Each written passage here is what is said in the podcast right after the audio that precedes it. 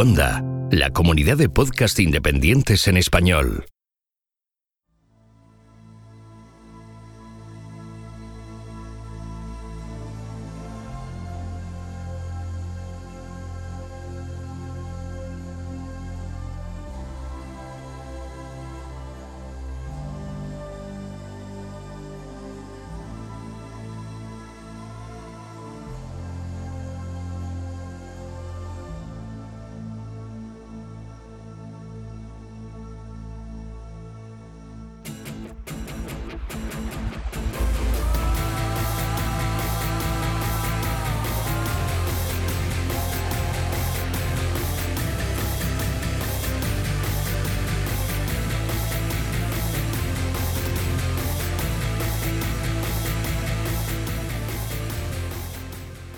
Esto es Istocas, no es Esparta, pero casi. No es Villa Viciosa de Odón, no es Roma, no es el Cairo, no es Moscú y tampoco es Copenhague.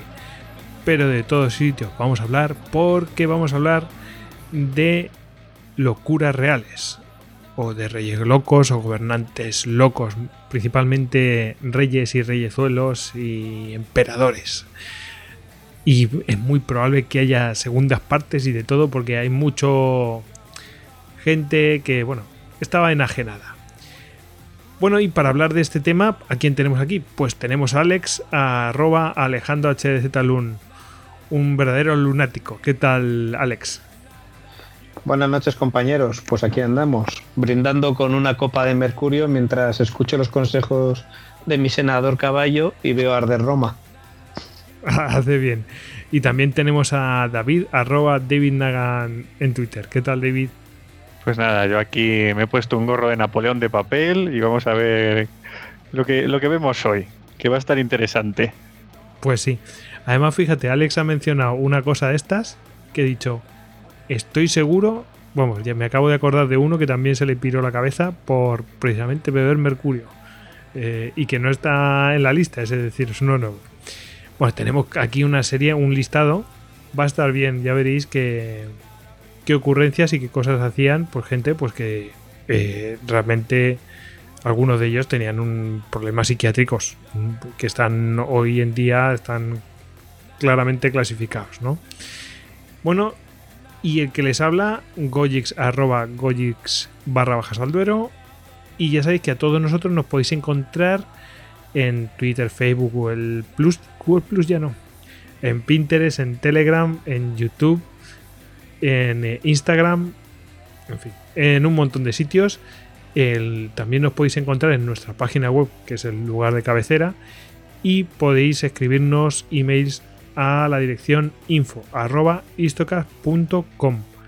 En nuestra propia web podéis, dejarnos audios y en duckbelly.com podéis haceros con nuestras camisetas, además de otras de, bueno, pues de temática histórica militar aprovechamos, como ya es tradición, para mandar saludos a los oyentes de Egipto o egipcios que nos escuchen, ¿no?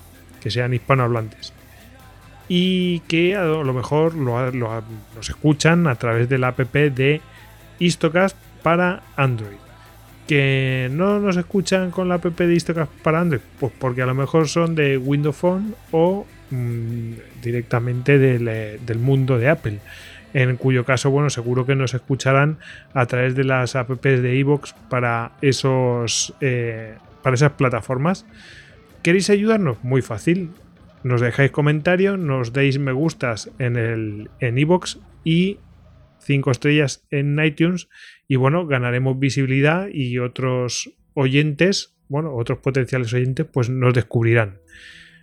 ¿Queréis apoyarnos todavía más? Pues bueno, podéis hacer un mecenas de, de Istocast apoyándonos con una suscripción eh, mensual, bueno, pues eh, a través de las suscripciones para fans en Evox o también en Patreon, donde, bueno, pues eh, podéis hacer un mecenas también. Bueno, antes de empezar, ¿verdad, David? Tenemos que hacer un disclaimer. Porque vamos a ver, lo que hablamos aquí son cosas un poco, es decir, que te dice, son chifladuras. Sí, sí, sí, son chifladuras, pero, pero vamos a ver, eh, detrás de esas chifladuras, en muchos casos hay enfermedades muy graves psiquiátricas, ¿no? Y que, y que gente, pues obviamente los, lo sufren a día de hoy. Entonces, Exacto. que nosotros hablemos de, las ocurrencias que tenían cada uno de estos y tal, y que, bueno, mm, pues que digamos, joder, madre mía, y, no, y nos, nos, echemos una carcajada, no quiere decir que nos riamos de la gente que lo sufre a día de hoy. Nos reímos de, de la ocurrencia y la chifladura que hicieron en su momento, ¿no? Pero no de la gente que está enferma de estas cosas, porque es una cosa bastante seria. Vamos a basarnos más en la anécdota y cómo muchos de, digamos, de estas locuras que, han llegado pues, eh, a nosotros eh, fueron productos realmente de, la situación de estas personas que, digamos, que en otra época o en otra situación social, pues habrían sido internados o habrían sido tratados. Sin embargo, al ser eh, los más poderosos, y los monarcas más poderosos en el momento de su tiempo, de, sus reinos y demás, pues digamos que tenían, vamos, que, estas actitudes pues tenían mucha más repercusión y no podían ser cortadas o tratadas, eh, digamos, mm, de una manera más, eh, más eficiente. O sea, es simplemente que al ser eh, reyes poderosos, los médicos no podían tratarlos como a un paciente cualquiera, sino que tenían mucha más, digamos, mucha más renombre todas esas actitudes. Y además, esto lo que hacía era que influía en las políticas de los países, porque cualquiera de estos reyes, muchos de ellos eran reyes absolutos, o sea, digamos que eh, el poder emanaba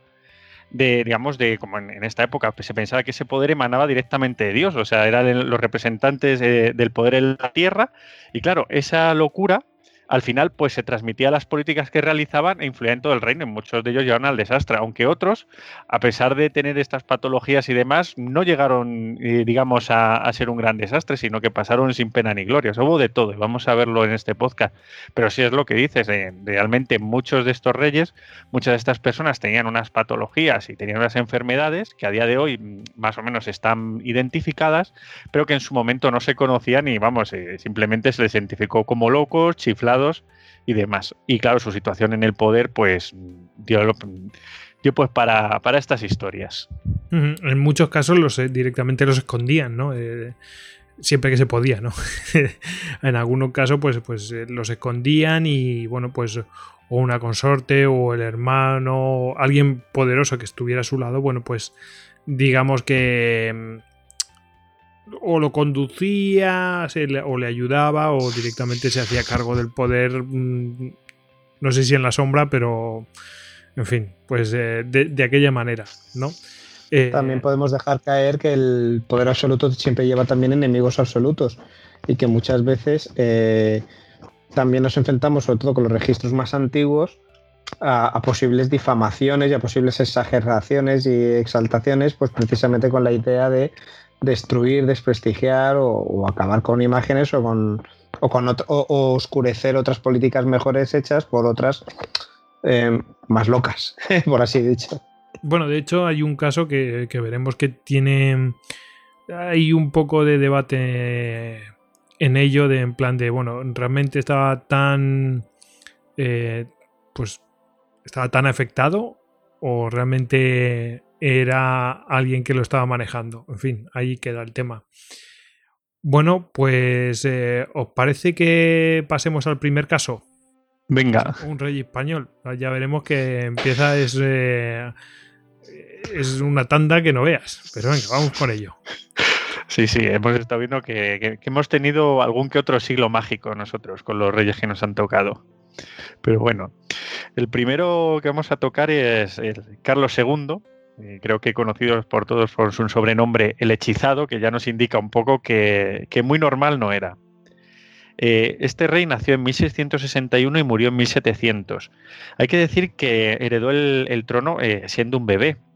Y es muy curioso porque su padre Felipe IV creo que tuvo más de una decena de, hijos legítimos y ninguno de ellos sobrevivió, solo sobrevivió Carlos II y tuvo más de 60 hijos naturales. O sea, y es muy curioso porque sus, digamos, eh, sus contemporáneos decían, madre mía, con todos los hijos que has tenido, mira el que te ha sobrevivido. O sea, para ver un poco cómo era esta, esta dinastía, que entonces pues, eh, hay que decir que Carlos II era su último rey, el último rey Austria, y cómo esta dinastía fue... dices, 60 hijos, ha dicho. O sea, que pero muchos no eran claro, eran, no, eran, claro, no eran legítimos, o sea, eran fuera de matrimonio. Felipe IV eh, era un fiestero, sí. dejó, dejó una buena herencia en España, sí.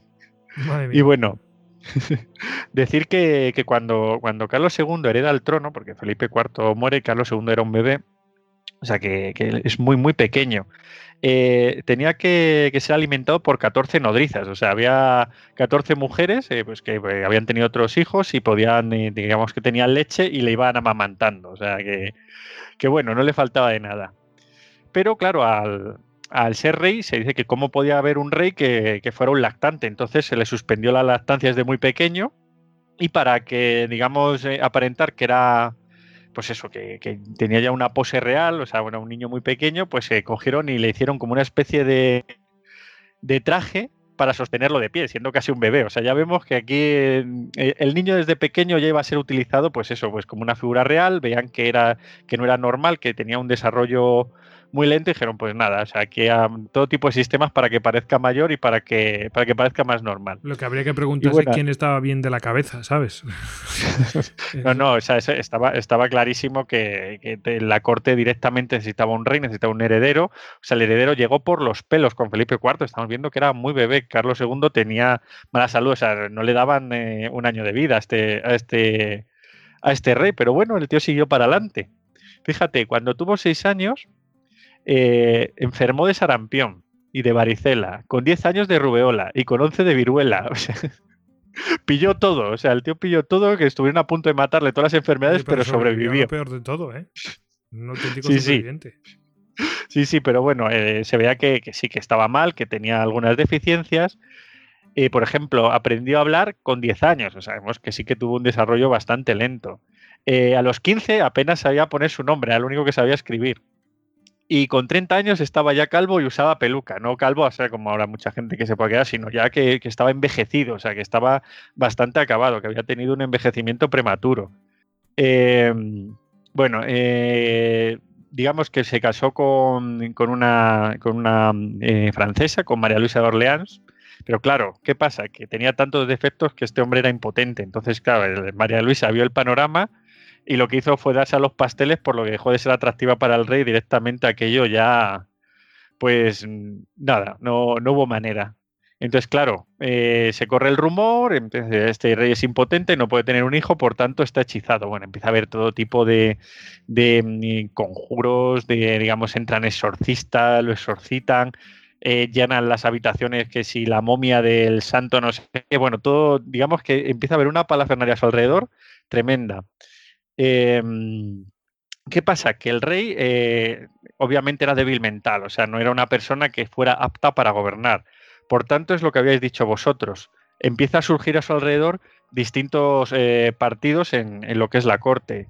Em, hay uno de, digamos, de estos partidos que es la reina, no es la reina que hemos dicho, María Luisa Orleans, sino una reina de la Casa de Austria que se casó después, que tampoco pudo tener un hijo, pero que digamos, pues tiró más para la Casa de Austria para intentar que una vez que, mm, Carlos II se moría sin ningún heredero, el imperio fuera para, digamos, quedara en, para los Austrias, mientras que otras de las figuras de la corte, el cardenal Portocarrero, pues eh, lo que buscaba era pues un partido más hacia los franceses, que heredara el, uno de los nietos de, Felipe III, que era Carlos Danjou, o sea, Felipe d'Anjou.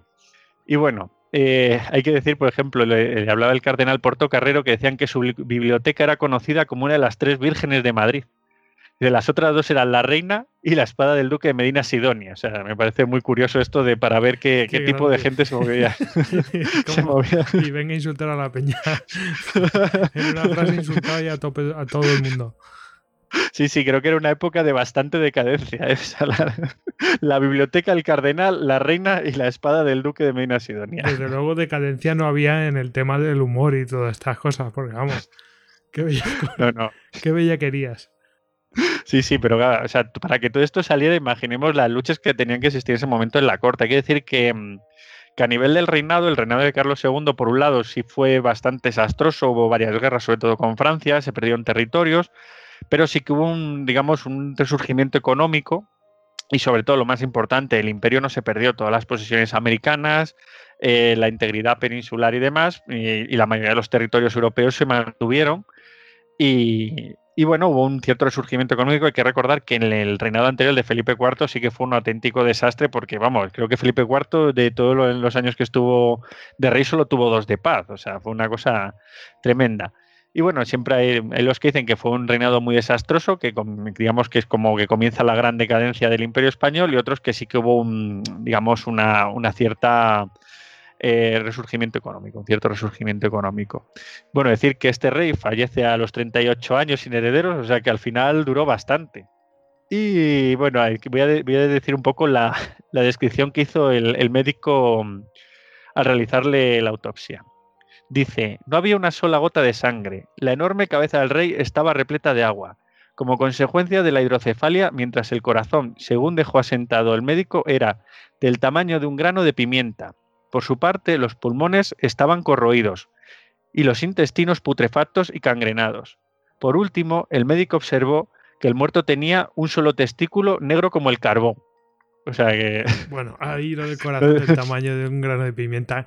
¡Qué exagerados! O sea, qué exagerados. Esto de dejar, un, de dejar un cadáver bonito no iba con él. No, no, desde luego que no. Yo creo que se pasaron tres pueblos. Es decir, el, corazón del grano de pimienta, vamos a ver, que hubiera muerto muchísimo antes, ¿no? O sea, quiero decir, hubiera tenido, dejado de tener funciones vitales. O sea, eso ya resta credibilidad a aquello. Pero oye, mm, ahí está cebándose con el muerto.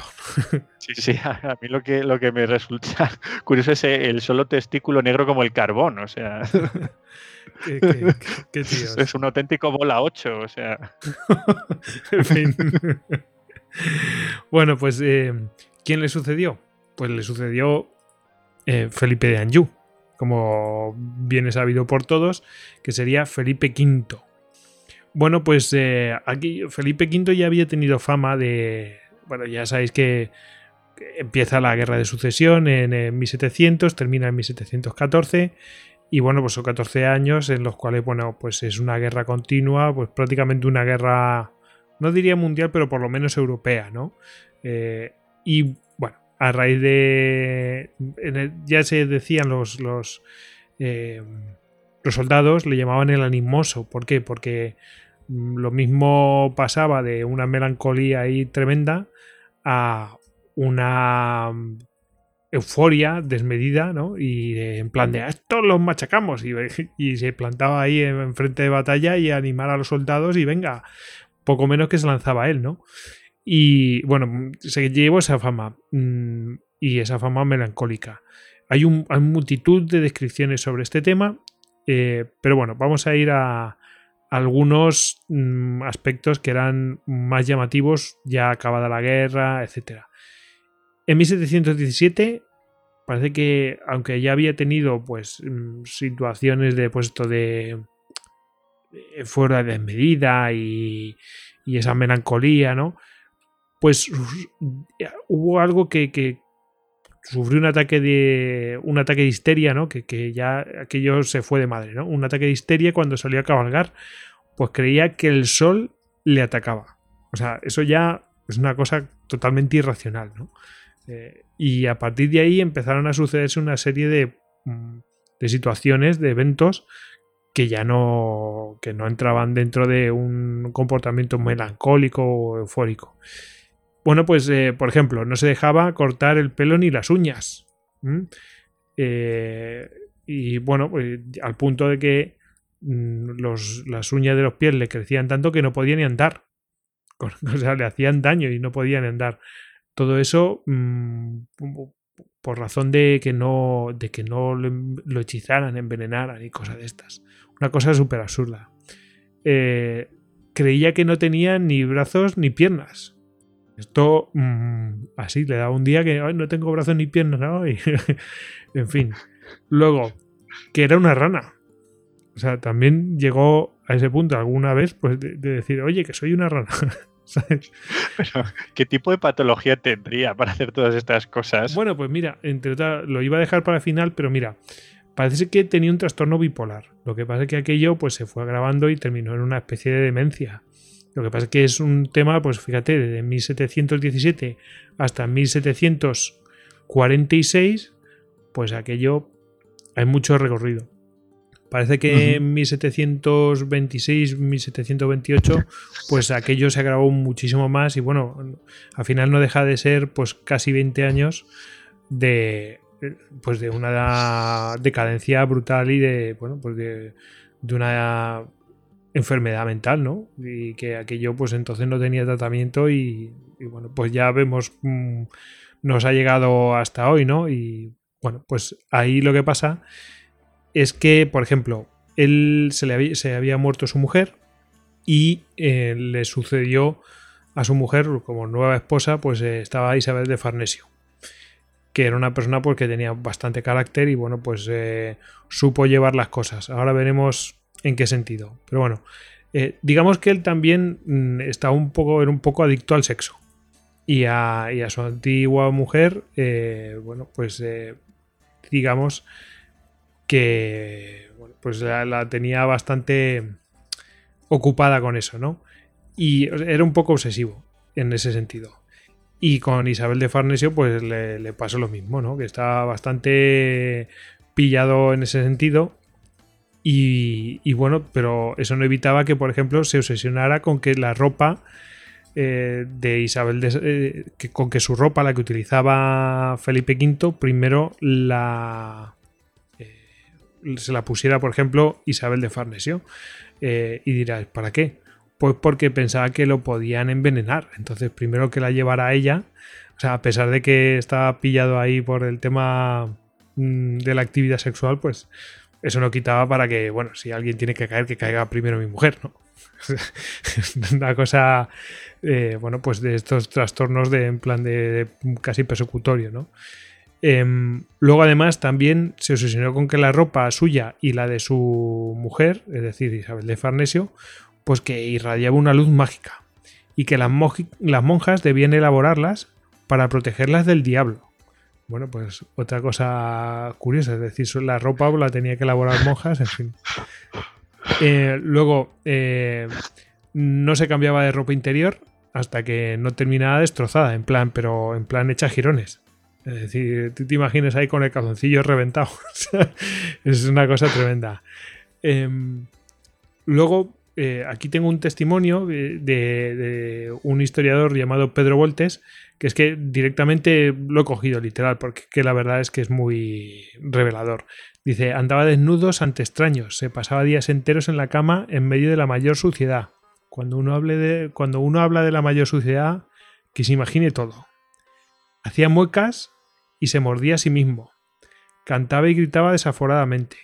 Alguna vez pegó a la reina, con la cual se peleaba a voces y repitió tanto sus intentos de escaparse que fue preciso poner guardias en su puerta para evitarlo. O sea que imaginaos el tema. Ya en 1728 el rey empezó a vivir durante la noche y a dormir durante el día y recibía a los ministros, a, de, eh, a medianoche. imagínate. O sea, una cosa tremenda. Em, Estarían encantados, ¿no? Los ministros. Pues imagínate, una cosa, una cosa tremenda. Em, y bueno, eh, pues sí, eh, es una cosa increíble. Pegar a la reina, ¿sabes? y la reina le aguantaba y le. Quiero decir, que le intentaba llevar. Bueno, lo que se dice es que estaba bastante sometido a la voluntad de la reina. Eh, parece que una vez quiso pues abdicar, ya había abdicado una vez, quiso abdicar en, eh, Fernando VI y Isabel de Farnesio se oponía, bueno, porque iba a perder bastante ella también poder, ¿no? Y Fernando VI no era su hijo, era hijo de la antigua mujer de, de Felipe V. Y entonces, bueno, pues ella pues se negó un poco y eso al final a ella le costó bastante porque Fernando VI lo primero que hizo fue poco menos que un arresto domiciliario y después desterrarla. No, no, no, no se lo perdonó. Bueno, después hablaremos de Fernando VI, que también se las traía. Bueno, por lo, que hemos dicho, en principio, al, principio tenía un trastorno bipolar y, finalmente yo creo que aquello derivó en demencia o algo así. Pero bueno, supongo que los expertos sabrán en, enfermedades psiquiátricas, etcétera, pues sabrán más de, de todo esto. El caso es que muere en 1746, finalmente, pero como veis, eh, pues eso de ya vemos que ya tenía cosas un poco raras en plan de me, dejó la barba, me dejó crecer el pelo, me dejó las uñas, me dejó, o sea, pasaba de eso a situaciones de en plan soy una rana, ¿no? Una cosa tremenda, ¿no? en fin. Eh, Creo que en, la serie. lúcidos también, ¿sabes? Pero bueno, claro, en si la todo serie... lo con esto, pues calcula. En la serie El Ministerio del Tiempo, recuerdo que en un episodio sí que lo decían, ¿no? Que salía como Felipe V y empezaba a hacer la rana. Creo que sí, creo que sí, pero bueno. Eh, imagínate. Eh, sí, sí, pero tenía que ser espectacular. Tú imagínate en la corte, o sea, cuando de pronto el rey, que en ese momento, claro, hay que, ver, hay que verlo con los ojos de, aquella época, era donde se basaba todo el gobierno, toda la estructura, todo el Estado, todo en una sola persona y de pronto empieza a hacer la rana. Y soy una rana, ahí a croar en una charca, de, yo en el Palacio de la Granja. dices, madre mía, o sea. Bueno, pues eh, no sé si queréis pasar al siguiente, ¿os parece? Venga. Fernando VI, Vamos a que, darle. Sé, que, sé, que le sucedió. Todo esto hay que enmarcarlo también, que, bueno, Felipe V también sufrió la muerte de, uno de sus hijos. Él abdicó una primera vez para que uno de sus hijos, eh, Luis I, eh, tuvo dos hijos con su primera mujer uno es Luis I y el otro Fernando VI. Bueno, pues fue primero Luis I, que duró, creo que eran 255 días, muy, poquito.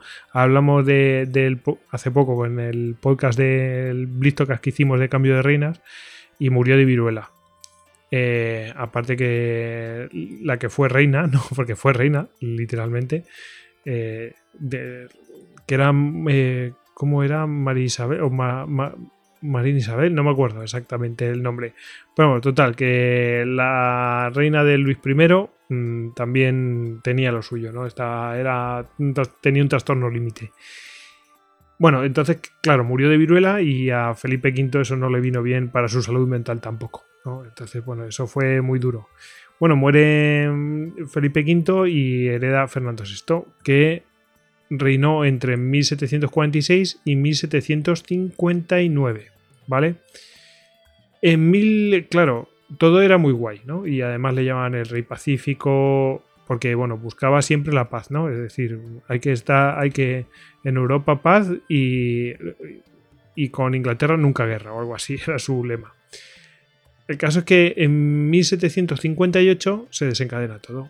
¿Qué pasa? Que muere la reina Bárbara de Braganza parece que mm, debió tener algún sufrió una enfermedad que bueno pues poco menos que la dejaba sin respiración. Tiene toda la pinta de que era un cáncer abdominal o algo así que bueno pues poco a poco pues la dejó la, pues la, la, dejó sin capacidad pulmonar de alguna manera no bueno el caso es que mm, eh, el matrimonio de estos dos era pues de manera inédita, mm, pues mm, que normalmente se pactan matrimonios, etcétera. En este caso, pues parece que realmente se, querían, es decir, que era un amor sincero. Y, bueno, mm, ellos habían ido a Aranjuez pues, a ver si mejoraba con, el aire de allí, etcétera. Y al final, bueno, realmente no, pudo superarlo y, y murió, ¿no? En agosto de 1758.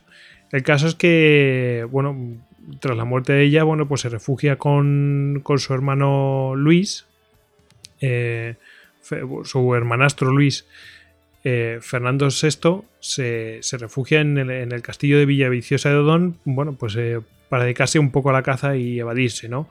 Pero a los 10 días ya aquello empezó a afectarle de manera grande, ¿no? Empezó a ver que, bueno, pues la echaba de menos y, bueno, empezó a, a tener temores, como vamos a ver el testimonio del, propio Luis, ¿no?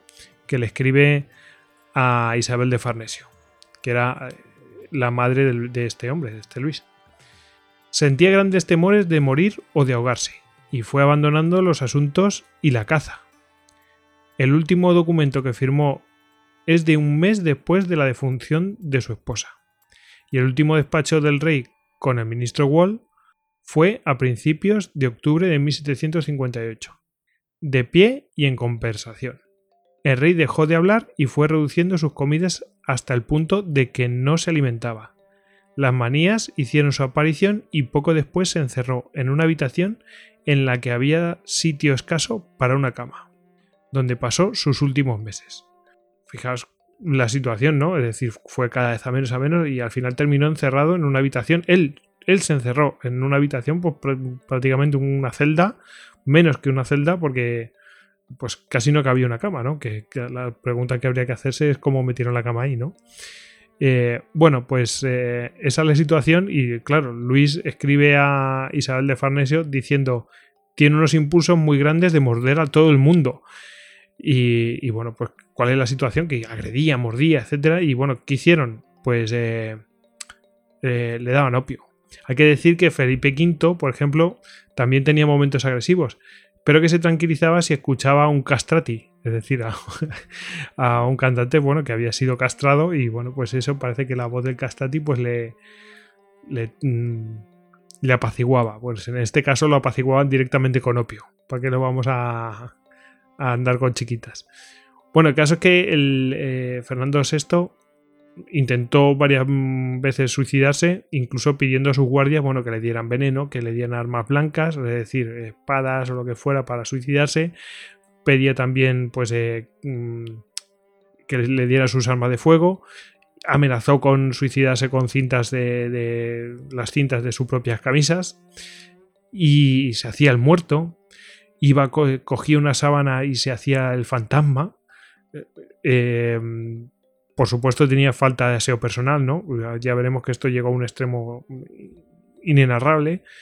Mm, corría y bailaba en ropa interior y se reía de los asistentes que, que, iban a, bueno, a su corte eh, y se negaba a dormir en la cama y se, cada noche se hacía como una especie de cama eh, o un catre así improvisado con dos sillas y un taburete. Una cosa un poco loca. Y, bueno, mm, esto llegó a un momento, bueno, porque el hombre pues comía sus propios excrementos, no dejaba que le limpiaran, en fin. Eh, aquello se, fue de madre, bueno, hasta el punto que, bueno, su por supuesto, porcía comía la comida que le daban y la mezclaba con sus excrementos, una cosa tremenda. Y eh, bueno, al final, pues poco a poco su salud fue yendo a menos y hay una versión que, bueno, pues termina muriendo, pues eso, que cada vez estaba más, más débil y al final termina muriendo. Yo había leído una versión que lo había leído en un libro y no sé cuál es. No, no, no sé dónde encontrarlo, no estoy seguro y bueno, pero yo os cuento la versión que había escuchado. Bueno, que llegó un momento que él se negó a hacer de vientre. De hecho, mm, en, en algunos momentos él pues estaba, estreñido, pero es que se decía que, se negaba a hacer de vientre, que incluso se tapaba el culo así con una pata de una silla. Y, llegó un momento al, punto que, que ya se aguantó tanto, tanto, tanto que bueno, que el vientre pues explotó. Y pues eh, murió viscerado ahí con todo lleno de mierda, vamos a decir las cosas como son.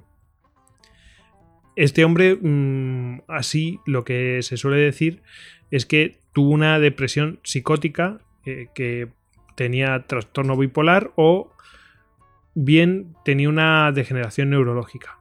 A mí, no sé, tampoco soy experto, pero tiene, a mí me da la impresión que tenía más de lo primero que de las otras dos cosas. Es decir, que tuvo una depresión que al final derivó en. fue el detonante de otra cosa, un cuadro psicótico o algo así. Porque no es ni medio normal. No sé, mm, yo creo que es de las muertes más horribles que he leído jamás. Sí, sí, o sea, tremendo. Y, no sé qué opináis, pero es que, fíjate, hemos visto Tres Reyes, o sea, que, son una continuación de la historia de España, que abarcan casi un siglo, y es que estaban los tres fatal. fíjate en qué condiciones eh, se podía gobernar en esos momentos un imperio, o sea, cuando el, digamos que las máximas figuras de autoridad pues tenían estos problemas hay que decir que uno de ellos Habsburgo y dos Borbones, que son, eh, digamos, familias eh, europeas de las más importantes, o sea, son de las dinastías reales más importantes. Y claro, eh, también hay que, hay que decir que estas dinastías, pues por su posición, digamos que todo lo, digamos, todas las uniones matrimoniales y demás eran de tipo político y al final sí que había ahí mucha consanguineidad. O sea que al final también seguramente fuera un factor fundamental pues para provocar todas estas disfunciones en esta gente. Vamos, no, no, te quepa duda. O sea, no es casual que estén tan. Además, también te digo, fíjate, con, con, Felipe IV lo que venían a decir es, oye, este tío ha tenido 60 hijos y fíjate que qué mala suerte que ha sido el, los, los otros, pues no le han sobrevivido, los, los, es decir, los que eran del matrimonio no le han sobrevivido y solamente ha sobrevivido este que encima mira cómo está. Pues oye, qué casualidad. Yo creo que el tema con, de consanguinidad está ahí detrás de todo, ¿no? No, no salían hijos como debían por, precisamente por la consanguinidad. En cuanto se mezclaban con otros, pues salían adelante, ¿no? Exactamente. Fíjate, yo así como haciendo un poco de, inciso. Eh, en, el Palacio de Hopfurt, creo que es en Viena, que eh, si lo visitáis, tiene como una especie de, mural donde hay una especie de, castillo, así como una imagen muy evocadora de un castillo suizo, que es, digamos, la, el, lugar donde nacieron los Habsburgo, o sea, eh, y fue pues eso, en la Edad Media. Estamos hablando de una, de una estirpe que es de la Edad Media, o sea, en rollo Juego de Tronos total, llega desde un pequeño cantón de Suiza a hacerse casi con el poder de Europa a base de políticos, de consanguinidad, de estar unos relacionados con unos y con otros. Y claro, llegó eso a una degeneración brutal. Y, los Borbones en, lo que fue Francia y luego eh, cuando entraron en España lo mismo. O sea, fueron dinastías que al final lo pagaron con su salud. ¿eh? Es una cosa tremenda. Tal cual. Pero bueno, con eso de la sangre azul y tal, bueno, los defensores de los Anunnakis dicen que, claro, había que preservar esa sangre de los Anunnakis eh, que está en la realeza. ¿A qué coste? bueno, una cosa tremenda. Eh, he traído otro caso, no sé si quieres comentar algo más de, Fernando VI. Seguro que me acuerdo de más detalle de Fernando VI y Felipe V, pero vaya, vaya dos, ¿no? Eh, he traído otro caso, eh, pero que, bueno, este en realidad no estaba loco no tenía ninguna enfermedad mental, sino, bueno, a lo mejor sí, a lo mejor un psicópata, pero, pero que realmente se, hizo el loco y, me ha hecho gracia y he dicho, mira, lo voy a meter porque es que es como el típico que se hace el loco y, y, acojona a los demás, vamos a decirlo como, sé, es. bueno, traigo el caso de Ramiro II el monje, porque en realidad pues, eh, pues era monje, ¿no? Bueno, el caso que mm, heredó el, reino de Aragón. Y, bueno, pues eh, ¿cuál es la situación? Pues eh, que mm, la que le tocó vivir, pues que había revueltas de, nobles, aprovechando que llegaba un rey nuevo, bueno, pues eh, los nobles aprovecharon, había dos bandos y se estaban ahí dando entre unos y otros y a él le pilló en medio y bueno, digamos que le alcanzó esa revuelta y bueno, estuvo a punto de, perder la vida y el reino, ¿no? El caso es que se tuvo que incluso refugiar en Besalú. Pero bueno, digamos que capeó un poco el temporal y le pidió eh, consejo, eh, por lo menos momentáneamente, le pidió consejo a su antiguo abad de qué es lo que debía hacer. Mandó un mensajero y el antiguo abad cogió, claro, todo esto es, mm, es la tradición oral, ¿no? lo que hizo el antiguo abad le dijo, quiero que le enseñes a, al rey Ramiro exactamente lo que me vas a ver hacer a mí. Y entonces fue cogiendo las coles que eran más grandes y las cortaba. Y seguía las coles que, eran más grandes las iba cortando y dejaba las, las más chiquititas todavía ahí, ¿no? Y entonces le dijo, ahora tienes que ir a ver a Ramiro y tienes que hacer lo mismo. Bueno, pues ahí se fue el mensajero y cuando vio a Ramiro, pues imitó lo que había hecho el antiguo abad. Bueno, pues eh, Ramiro II, pues se dio cuenta de un poco de consejo que le había dado y entonces eh, fue, fue a Huesca, ¿no? Regresó a Huesca y allí mismo, pues llegó y les convocó, convocó a, los, a, los, a los nobles, ¿no? y los fue haciendo pasar uno a uno a una sala porque él las había convocado a todos los nobles diciendo que había creado una campana que resonaría en todo Aragón. Una campana gigante que resonaría en todo Aragón. Entonces, ¿qué pasaba? Que los nobles, bueno, pues lo tomaban a cachondeo diciendo, este tipo, vamos a reírnos de él, eh, está en una situación de debilidad y nos vamos a reír un montonazo eh, de este pobre hombre y lo vamos a utilizar, etcétera. Esto es una pues ya sabéis, iban a mangonearlo. Bueno, pues los hizo pasar uno a uno y según iban pasando uno a uno les iba diciendo, escucha, escucha, mira cómo se oyen las campanas. Y mientras, eh, mientras les iba diciendo eso, los iba degollando, uno a uno, ¿no? Imaginaos, te van degollando y va diciendo, escucha, escucha, mira cómo se oyen las campanas. en fin.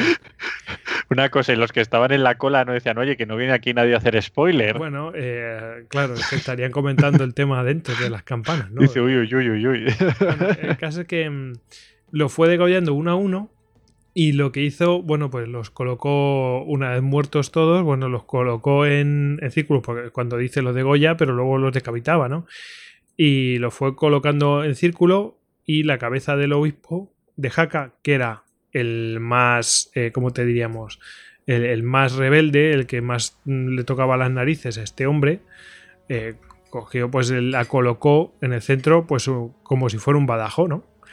Y entonces eh, ya dejó entrar a los demás, a los que eran menos rebeldes, los dejó entrar y, y bueno, pues aquello pues está mm, retratado en un cuadro de José Casado Alisal, que es espectacular, y, sobre todo las expresiones y tal. Y es que me encanta, ¿no? Porque claro, entran allí, imaginaos la cara de la cara de, de todos esos cuando entran allí, ven la escena y les llega Ramiro y les dice, mirad, mirad qué campana y qué badajo y qué bien suena. ¿Veis que va a resonar en todo Aragón? Como haciéndose el loco, ¿no? Pero en realidad los está amedrentando a todos muy conscientemente. Y los otros está diciendo no sé si está loco o está demasiado cuerdo pero vamos eh, lo que diga este señor voy a hacer caso. Eh, y entonces lo he traído porque mm, me ha hecho mucha gracia de decir vale este tipo no estaba loco pero se hacía loco y lo utilizó para pues eso para darle un escarmiento a los nobles y, eso limpiar las malas hierbas que en realidad es lo que estaba diciendo su abad a la hora de cortar las coles que más destacaban. Sí, yo creo que esto da por un spin-off de, Reyes eh, eh, psicópatas, ¿eh? Hombre, desde luego que sí, este más psicópata, o sea, claramente es de psicópata. Bueno, hay que decir que, a ver, esta es tradición oral, hay gente que pone en duda que esto sucediera. Bueno, si, si los cogen los orcenses, pues les pegan una paliza y los revientan a los que No, pero... Pero bueno, parece ser que estos, nobles además asaltaron una, mm, una caravana de, musulmanes eh, que digamos que estaban protegidas por el propio rey. Y bueno, ya aquello fue lo que digamos eh, el detonante, ¿no? Sí, colmó la paciencia del rey. Y no solamente eso, sino que mm, eh, digamos que no, no hay ya más testimonios de Mm, premios o, o, prebendas que les dieran a estos nobles. Desaparecieron de la faz de la tierra cualquier mención a estos nobles en, la, en, en el reino. O sea que algo debía haber. ¿No? Sí, además que era muy común en, en, la Edad Media, en esta época era muy común la, digamos, todo lo que fueron los conflictos entre la nobleza y el, y el monarca será un continuo y vemos que la historia de, los países viene muy definida pues cómo, cómo se fueron digamos el resultado de estas de, estos conflictos. O sea, vemos pues en Rusia, pues entre los zares y los boyardos, al final, pues se convierte en una monarquía absoluta. En España también hubo bastantes enfrentamientos. En Francia, por ejemplo, la nobleza tuvo bastante poder. O sea, sí que, fue una constante en toda Europa, por ese sistema organizativo del, sistema feudal, que al final el rey, digamos que era un primus inter pares, o sea, era el, digamos, el, el más, pero entre una, una casta noble tremenda y muy levantisca. Sí, sí, tal cual. Bueno, es, la lucha de toda la Edad Media, ¿no? De ver a ver quién es el que se impone y al final cuando llega la Edad Moderna los reyes tienen un poder brutal. Ya no hay quien los pare. Los nobles pues están ya están de capa caída y bueno, pues continuará su decadencia hasta la Revolución Francesa ¿no? o, la edad contemporánea donde realmente van a ser sustituidos. se transforman en aristocracia, luego bajan a burguesía y ahora no sé por dónde andarán. ahora que tienen que pagar un montón de pasta para tener el título nobiliario, en fin. Bueno, pues eh, este caso, ya había mencionado, pues eso, los, los boyardos, eh, los, eh, pues eso, algún zar y tal, y aquí traes otros dos, ¿no? Sí, creo que, ahora nos vamos a la lejana Rusia, ¿verdad? Exacto, vamos al frío. y creo que puede empezar, si quiere, Alex, a comentar un poco al, primero de, de nuestros zares. Bueno, yo creo que un poco nos lo, nos lo vamos repartiendo como, como veas, porque la verdad que es un personaje un poco curioso. Hay que decir que, se lo, han pedido, hablar... lo, han pedido, los dos, ¿eh? Se lo han pedido los dos. es que es muy grande, vale. Bueno, es, es, muy solicitado. Os digo una cosa, la mayoría de estos que están realmente, que son, pues tienen locuras de estas de leyenda, tienen cuadros espectaculares. En este caso, el de Ramiro es espectacular. El cuadro es, o sea, de verdad que os, os, os animo a que busquéis Campana de Huesca y lo pongáis en Google. Pero el cuadro de Iván el Terrible que hay un suceso que es tremendo, que no voy a hacer spoiler, pero el cuadro es feo Es, es impresionante, impresionante. Bueno, dale, dale.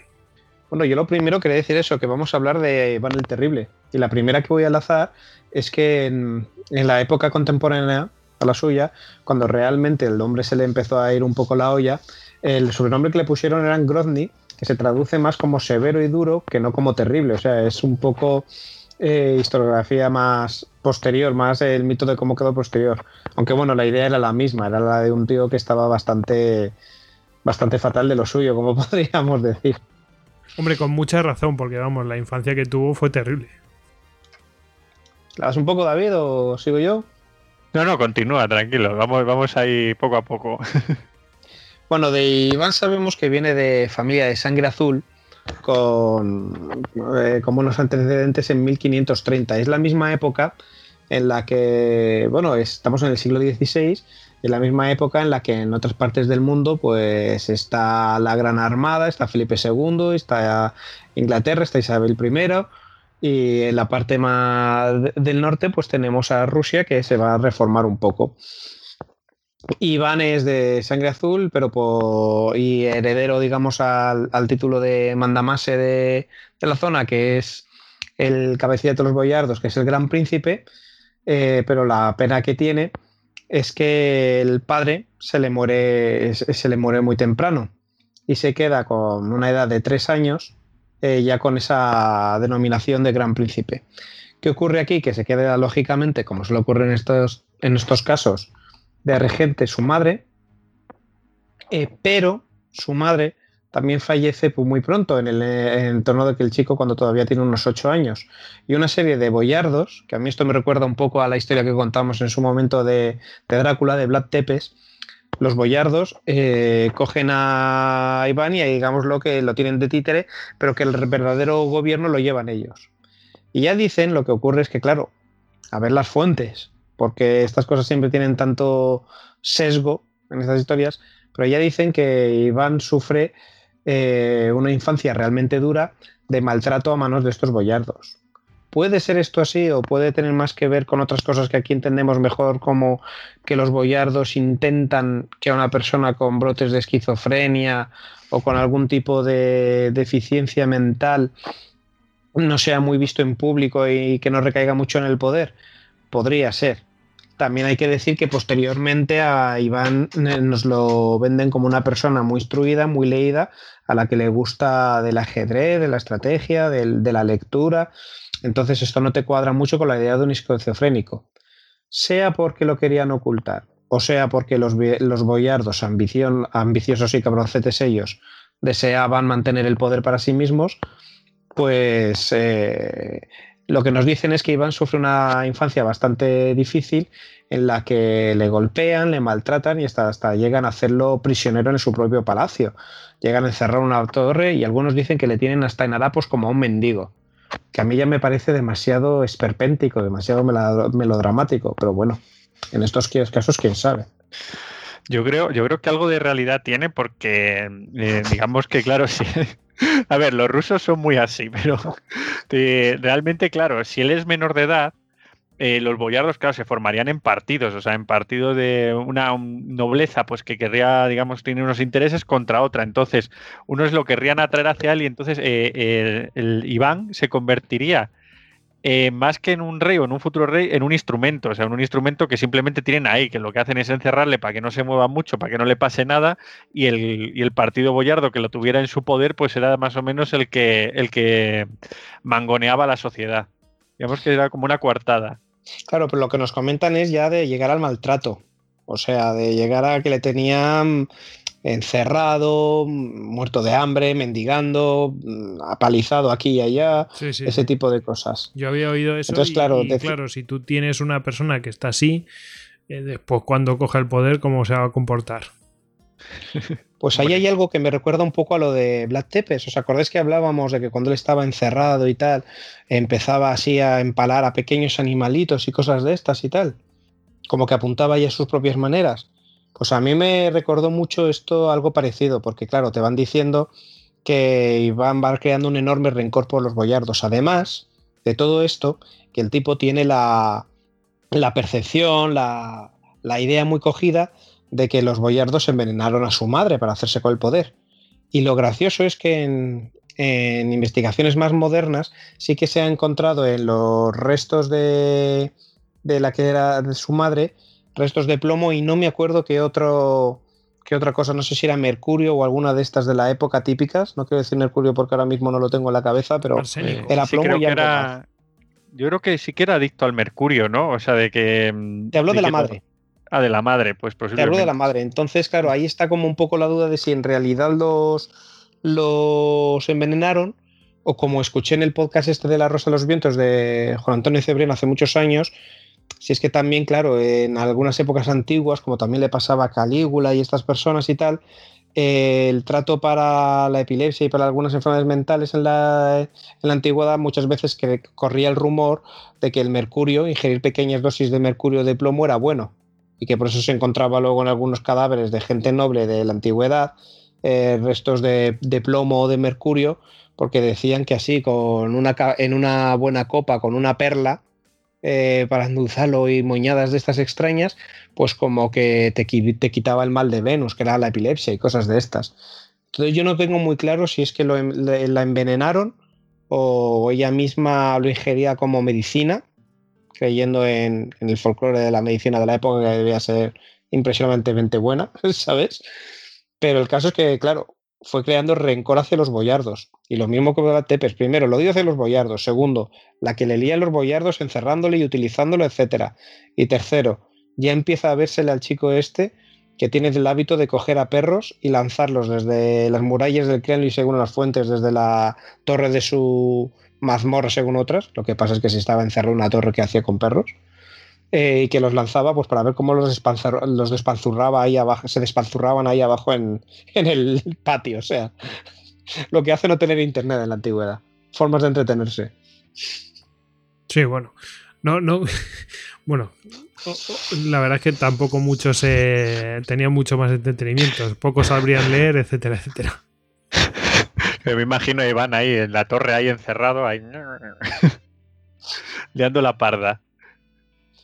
Bueno, el caso es que, por lo visto, ya nos cuentan que sobre los 13 años o 14 eh, ya empieza a hacerse con, poder, ya empiezan a ser más respetados hasta el punto de que consigue hacerse valer su autoridad y una de sus primeras instrucciones, eh, vengativa donde las hay, es coger al, digamos, al cabecilla de la serie de boyardos que, le habían estado machacando todos estos años y lo hace, de y lo hace despedazar, lo lanza a una, de, a una jauría de, perros, pues como si fuera un dictador norcoreano cualquiera. Coge así a uno de estos que además probablemente también estarían relaciones por sangre, porque en esta época y en estas cosas todo casi todos tienen aquí relatos sanguíneos y lo lanza a una jauría de perros. Luego me estuve leyendo que hay unas personas que van argumentando eh, las raíces y las connotaciones psicológicas de poder que tiene esto respecto a que ya aquí estaba apuntando, más que dar un ejemplo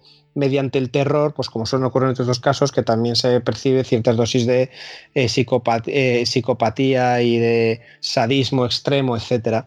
Pero a mí me recordaba un poco tanto a, no sé a vosotros qué tanto a la escena de Juego de Tronos, alerta de spoilers, como a alguna noticia que hemos leído así también igual de truculenta de, tiempos modernos de la dictadura de Corea del Norte. No sé si oíste aquella noticia que de, yo no sé si era una fake news o no. ¿Sabéis cuál os digo? No. La verdad es que no caigo. ¿No os acordáis que hace no tanto tiempo dijeron que Kim Jong-il mandó a su perro ser devorado y descuartizado por un montón de perros. Sí, sí, sí, sí, sí. Sí, sí, sí. Y aún eh, hay un general ser disparado con eh, arma antiaérea y cosas de estas. Cosas rarísimas que dices, bueno, es que son demasiado truculentas, pero estas cosas han pasado. Y esta peña también lea a la gente de la antigüedad a ver quién estaba como yo, ¿sabes? No sé, no sé qué pensar. ¿Tú qué dices, David? Bueno, en esta época sí que era muy frecuente, o sea, no tenían ningún miedo a la tortura, de hecho era como una forma de castigo muy asumida. O sea, de una, jauría de perros o cojo y te descuartizo o... Es que fíjate, estaba yo viendo cosas de, Iván el Terrible y el tío, por ejemplo, eh, digamos que disfrutaba con las torturas, o sea, desde arrojar a, enemigos al agua helada, o sea, imagínate Moscú en invierno, a pues eso, a, condenar a otros a la horca y que donde los, eh, digamos, la nobleza, antes de que muriera, pues le, iban arrancando por turnos cachos de carne o a meter gente en calderos hirvientes. O sea, que, el tío era bastante aficionado a lo que era la tortura. Pero luego tenía como un doble lado, lo que pasa es que no sé, bueno, si lo vamos adelantando un poco, y es que luego mm, el, tío cuando hacía estas cosas, después cuando llegaba el momento de calma, o sea, esto era como ataques de furia, como que eh, se arrepentía y se iba como autoflagelando, castigando, se pegaba solo, hacía como homilías religiosas por el mal que había hecho, pero bueno, otra vez que le cabreaban la volvía a liar. Sí, he leído algo así, era como si tuviera eh, brotes de ira, como... No hay una enfermedad también que describe eso, que es como que te posee la rabia hasta tal punto que mm, que se te va de las manos el autocontrol, que pierdes el control, pero luego, claro, como era ultra ortodoxo y, ultraortodoxo, no sé, pero vamos, como era ortodoxo, era cristiano y muy influido, como todos los reyes y monarcas de su época, por las ideas cristianas, pues eso, que iba aquí a rezar, arrepentiéndose y tal.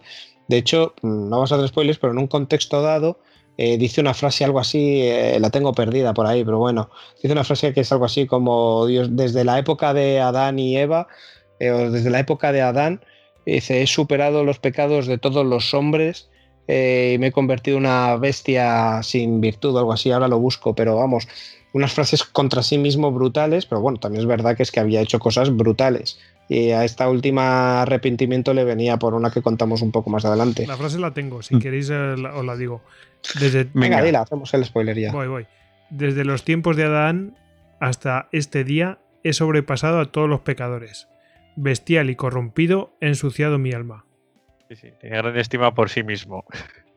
No, es que claro, aquí era el momento después de que le había dado, le había abierto el cráneo a su hijo con un bastonazo, un arranque de rabia. Por lo visto era su hijo favorito y el que le iba a dar y claro, después de eso debió de quedarse frío. Pero tú fíjate que, lo que es la época, en esta época en Rusia, o sea, Iván el Terrible además es recordado como un, gran monarca, o sea, a pesar de, digamos que tuvo como dos fases, porque sí que empezó a combatir a todos los, grandes conatos musulmanes, o sea, toda la que es la zona de, Crimea, de, Kazán, a los tártaros, y empezó a derrotarlos, y, digamos que, consiguió eh, liberar todo lo que es el curso del Volga, eh, zonas de Siberia, también eh, tuvo guerras con, en el Báltico donde, donde ganó, o sea que hizo a Rusia mucho más grande y le hizo un estado importante. Eso sí, no, no era un tío de estos guerreros, o sea, no solía, no solía presentarse en la batalla. Y luego una cosa muy curiosa que hizo es crear la Oprich, Oprichnina, que fue una especie de policía secreta. O sea, esto es una cosa que yo flipé. Estamos en el siglo XVI y ya tenía la costumbre rusa, como Stalin y demás, de crear una especie de, segundo estado dentro del estado para aterrorizar a, sus enemigos. Sí, pero porque la, la, creó después del levantamiento de un ejército de uno de sus generales o gobiernos o algo de esto, que se le debió de sublevar. Entonces, claro, eso aumentó un poco su paranoia, su miedo, y pasó en realidad, si lo piensas, como que son las mismas razones por las que aparece la Guardia Pretoriana, por las que aparece la Guardia Real. O sea, son las mismas razones por las que al final hace anima a los monarcas a decir, cuidado, necesito tener algo bajo mi control directo y con bastante poder e influencia para que a mí no me den lo mismo que es la misma muerte que doy yo a los demás. Y luego es verdad que lo utilizas de forma muy represiva y muy extra, o sea, y luego las tiendes, pero en realidad sí que hay similitudes con... Yo es que veo similitudes con los tiranuelos, por así decirlo, de todas las épocas, los que tienen más paranoia de quien a hierro mata, a hierro muere, en el fondo piensan que les va a pasar lo que ellos están haciendo los demás, y al final todos siempre se intentan rodear de un cuerpo de leales a los que les dan un poder especial para, para buscar enemigos porque ya los ven debajo de las alfombras y en todos los sitios. Porque cuanto más cabrones se vuelven, más, más miedo tienen a las represalias y más las ven en todas partes.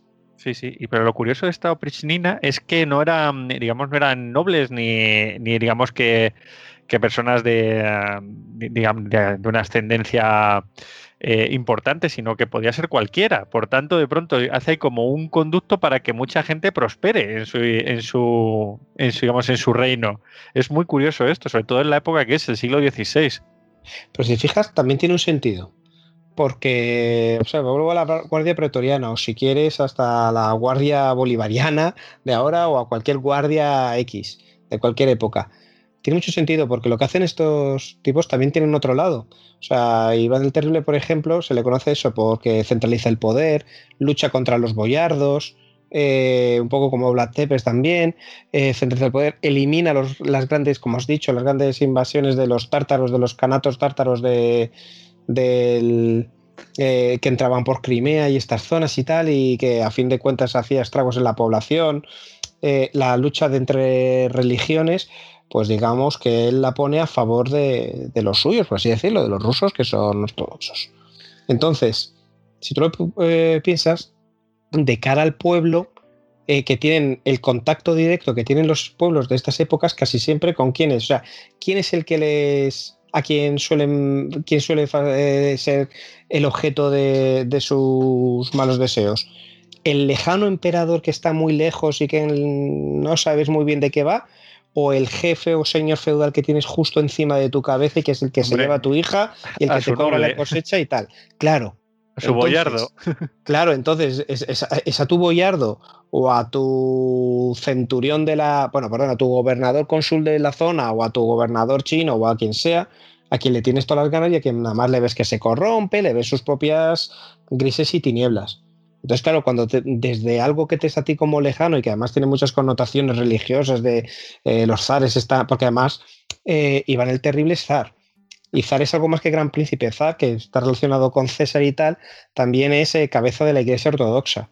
Es decir, este tío eh, está hecho de luz, viene envuelto en luz y es el que está tirando de las riendas a este boyardo que no deja de explotar mis tierras, que me reduce a lo peor, etcétera. En realidad tengo la esperanza en que el elegido de Dios, que es el zar, para gobernar, bien gobernar y cuidar del pueblo, eh, evite con estos nobles que, que son corruptos y fascinerosos, que tienen gran parte de razón, pero claro, desde ese punto de vista, y esto lo puedes extrapolar a, muchos otros contextos eh, para las eh, donde el, zar, donde el, hombre de luz, este, el gobernador de luz, va a encontrar gente más adscrita a su causa, esa gente de posición humilde que su mejor forma de ascender va a ser él, que ideológicamente va a estar menos dañada por boyardos y círculos de nobleza, etcétera, donde todo se habla, se hablan de las cosas de casa, se conocen las cosas de palacio y dicen, vamos a ver, este tío es un iluminado o nos trae problemas para nuestras propias competencias. O sea, al final tiene mucho sentido que encuentres adscritos en, gente que de otra forma no podía, no podría entrar en una mejorar sus formas de vida. Y para cualquier persona de estas, entrar a una policía secreta, o sea, imagínate lo que es ser plebe o niveles bajos o intermedios de, nobleza en la Rusia del siglo XVI. Entrar en la policía secreta es, es besar el santo. Si todos esos seguramente vivían en lo, peor. Es que estamos hablando de su. estamos hablando del siglo XVI y estamos hablando de Rusia. O sea, imagínate los niveles de vida de la gente por lo general. Sí, pero el, caso es que, claro, en, Rusia, digamos que era que, como en todas esas sociedades de, este siglo, estaba muy encorsetado lo que era los estatus sociales. Por tanto, igual el terrible ahí sí que hizo una cosa bastante novedosa, a mi entender. ¿eh? O sea, fue como, creo, o sea, dentro de su paranoia, porque era una paranoia. Al final era una guardia ahí, lo que tú dices, una guardia pretoriana, algo que le sujetara en el poder, porque no se fiaba para nada de su nobleza. O sea, estamos hablando también de esa nobleza, de la, nobleza boyarda en Rusia, que está muy apegada a sus costumbres medievales, a este en mi territorio, y el zar que me deje tranquilo porque me alió con otro boyardo y te la monto, lo que tú dices, me levanto y, revoluciones hubo un montón. Por ejemplo, estaba leyendo el caso, por ejemplo, de la ciudad de Novgorod, que era una, ciudad comercial bastante importante de Rusia, siempre había tenido una autonomía, y cuando iban el terrible se huele que quieren, digamos, eh, ampliar esa autonomía y pasar un poco del gobierno del zar, pues eh, entra a saco y la rasa y acaba pues dándoles un escarmiento a sus ciudadanos y, lanzándolos al, río helado. A sus ciudadanos y a todos los demás, es decir, mensaje a navegantes. ¿No? Sí, se dice que a todos los niños y tal, pero, pero bueno, claro, yo siempre me pregunto cuánto es ultra exagerado y cuánto habrá de verdad. O sea, al final lo que también hay que decir que cuando el río son agua lleva y que cuando de unos reyes reyes, señores, emperadores, lo que, llamémoslo X. Cuando se dicen tantas barbaridades, es verdad que tiene que haber mucho, tiene que haber mucho de, fondo, tiene que haber mucho de verdad. Pero también siempre me pregunto cuánto habrá exagerado, porque yo esa imagen que dicen de y, lanzaba a todos los bebés y a todas las criaturas al río y tal para, para disfrutar viéndolos ahogarse, dices, mm, es que además tiene que ser hasta mucho tiempo, ¿sabes? y esta gente es impaciente. y luego tengo, fíjate, otro dato. Dijo que tuvo ocho esposas. Dice, a una le mató a su amante en su presencia, o sea, una de sus esposas tenía un amante, le pilló y le mató al amante en su presencia, y a otra por no ser virgen la ahogó. Por no ser virgen la ahogó. O sea, tú fíjate también el, el colega y sus relaciones matrimoniales. Sí, insisten en, en lo de las torturas que hace, que luego cuentan, claro, cuentan, aparte de las clásicas, por así decirlo, yo esto te gustará, que yo esto lo he visto en, no sé si habéis visto una nueva serie que han sacado los creadores de Los Simpson, de, que se llama Desencanto. Sí. Que va un poco como de coña, y una de las coñas es que en un momento dado, pues, unos tíos hacen una sartén gigante y van a poner ahí a dos protagonistas, ¿no? no spoilereo más.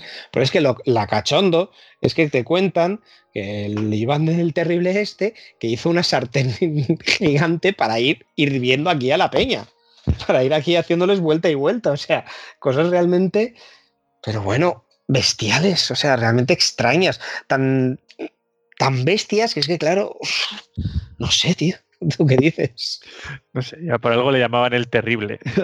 El terrible, Hombre, vamos a ver, vuelta y vuelta. Vamos a ver los, martirios de la peña. A ver, a, un tío lo asaron en una parrilla. o sea, no sé qué decirte. Y hay muchos casos que son o sea, pura tortura y cosas sanguinarias. Entonces no me extrañaría para nada que fuera así, vamos.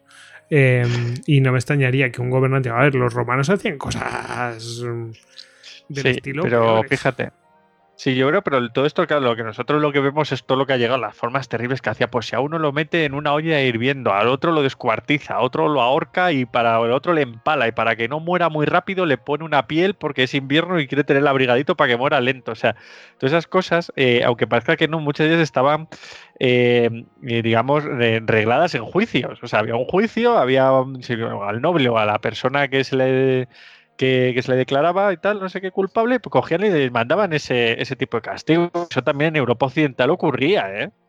O sea, en, las épocas de guerra de religiones, también en el siglo XVI, XVII, por toda Europa, en España, en todas partes. Pero fíjate, las cosas de, torturas y de tal y de cual, em, en toda esta época ya más renacentista, eh, como tú dices, están seguidas, estudiadas, están, digamos que son, eh, por así decirlo, conforme a derecho, porque ya vienen del derecho romano y estos rollos y tal, que lo mezclan, hacen sus rollos, pero digamos que, que lo tienen registrado, salvo cuando hacen precisamente este tipo de barbaridades y locuras, que la gran inmensa mayoría Mm, no lo registra y hace desaparecer la prueba. No sé si me entiende lo que quiero decirte.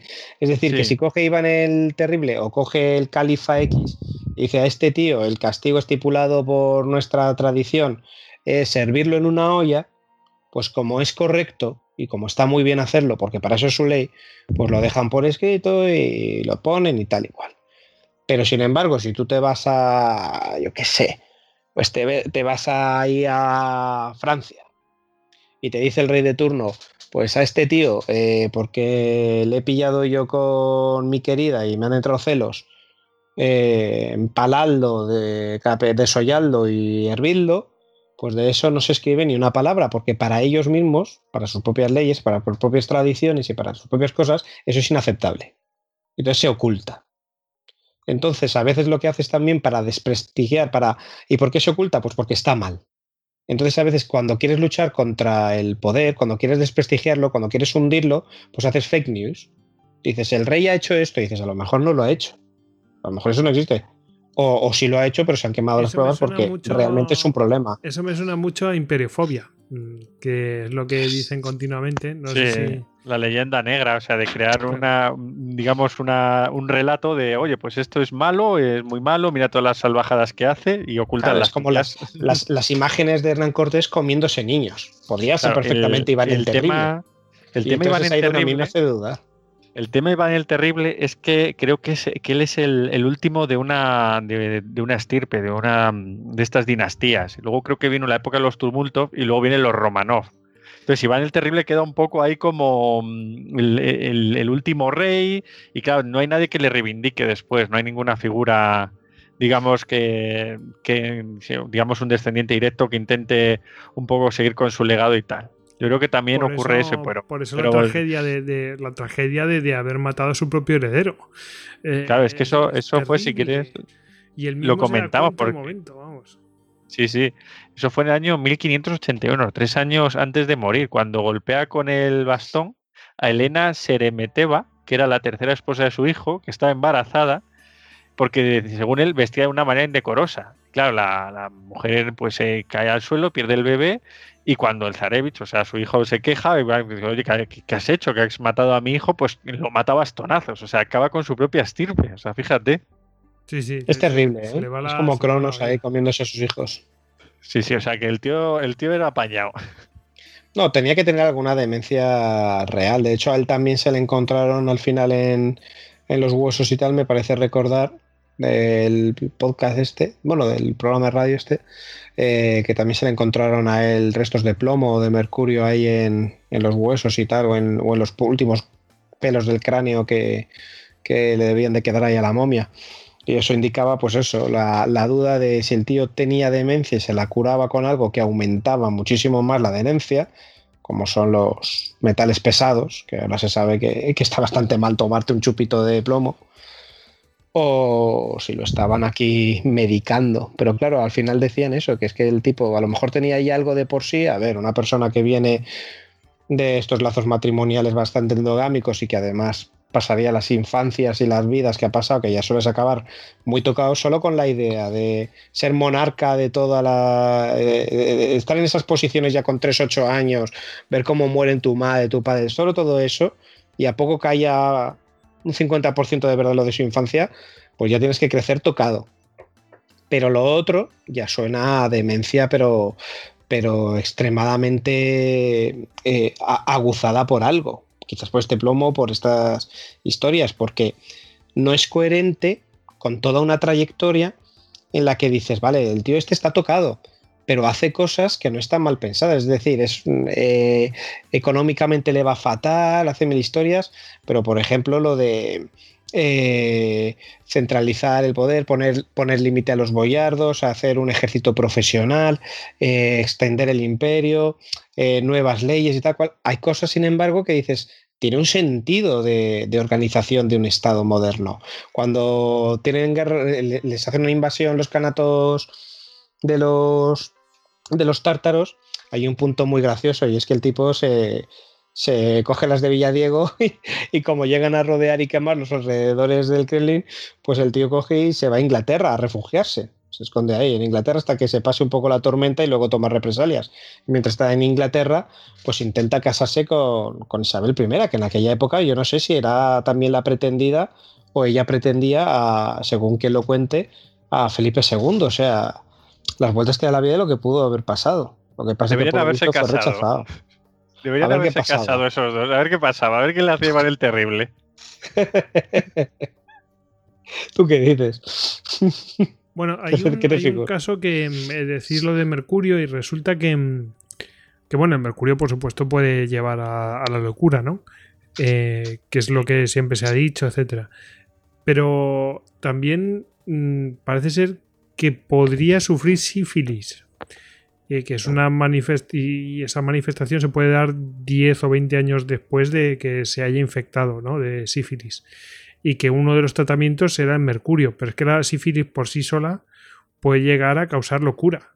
Entonces, mm, eh, está todo relacionado, ¿no? Que puede ser varias cosas. O sea, que si, que si te dedicas a hacer unas orgías después de la muerte en su mujer, que es cuando dicen que se empieza a volver más, más loco del todo y tal, y, y después, y al hacer orgías, lógicamente, pues con alguna estás corriendo el riesgo de que cojas la sífilis, pues si la sífilis ya provoca demencia y para tratarla te dan mercurio que provoca más demencia, pues ahí podemos tener un poco la respuesta de, la degradación, de digamos, de alguien que ya tenía una paranoia y una rabia y un sadismo latente y fuerte, pero que se va, claro, se va creando, o sea, vas añadiendo.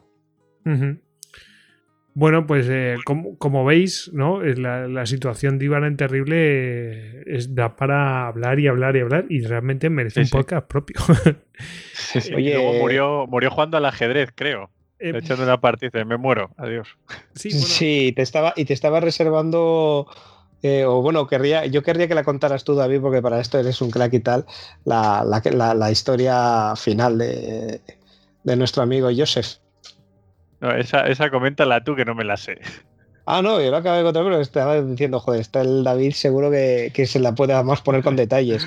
Yo solo lo sé un poco por encima, y es que por lo visto, eh, pues eso, eh, desde hasta el Fars Nicolás II y tal, pues que cuando hizo un estudio de todas las Rusia y tal, pues que querían quitar siempre la, parte de Iván el Terrible, pues por eso, porque es muy terrible, ¿no? Porque decía, pero bueno, si es el impulsor de, la Rusia, vamos a decir la Rusia moderna, al igual que la España moderna viene de los reyes católicos, pues este es, la Rusia vendría de este, poquito después.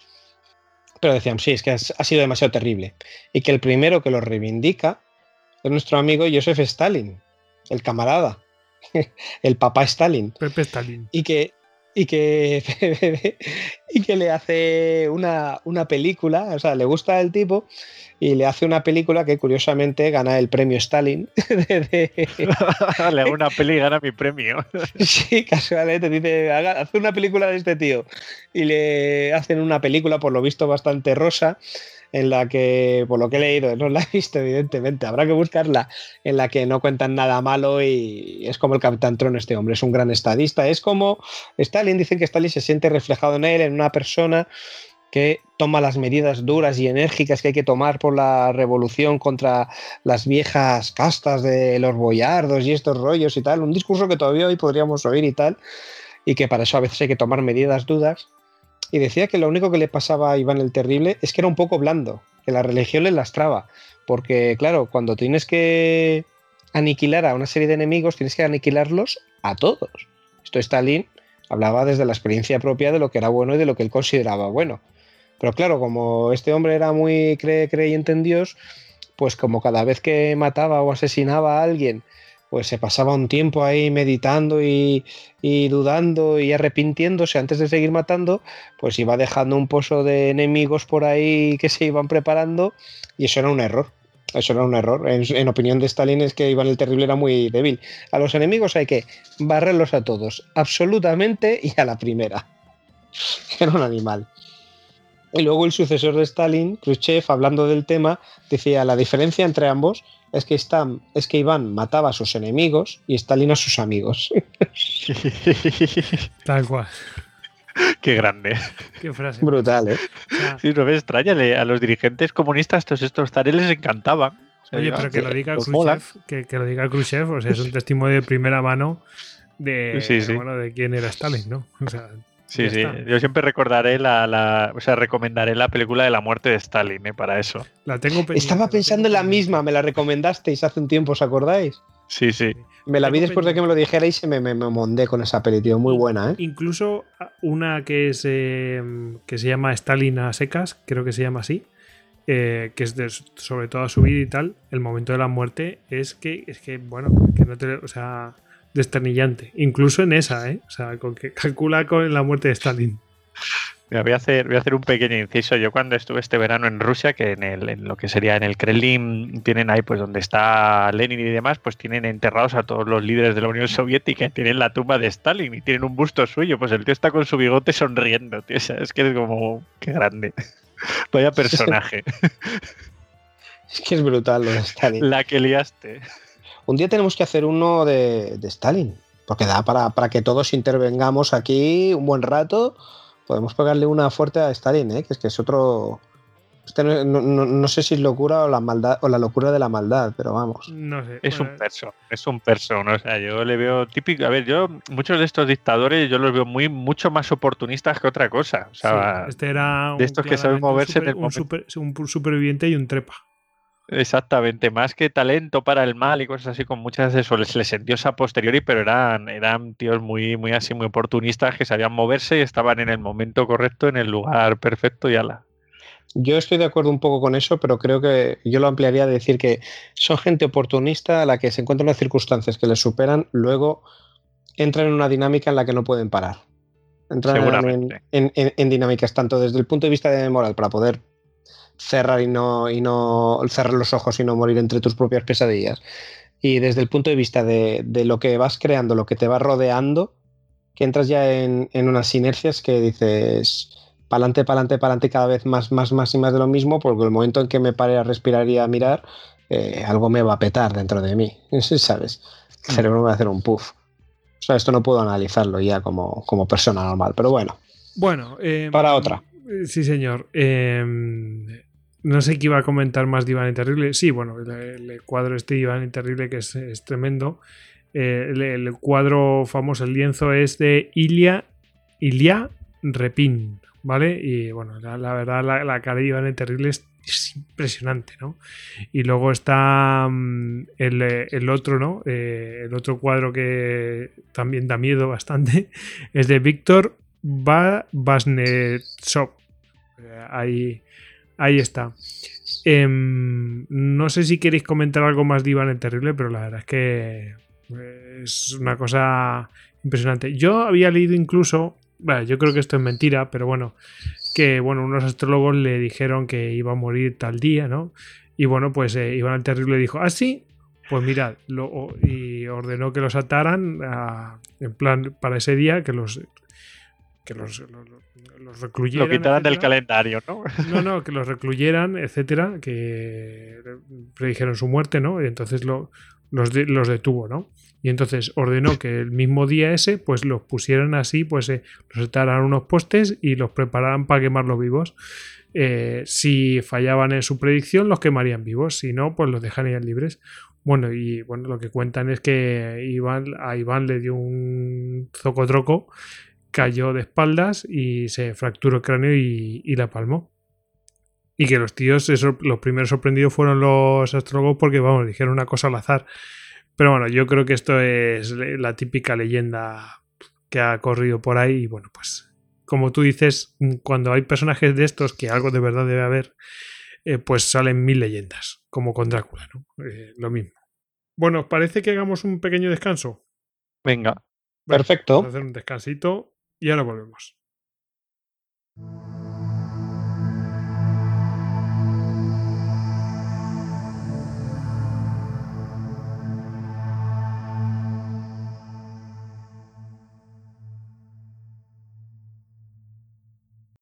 Puedes encontrar más capítulos de Histocast en cuonda.com.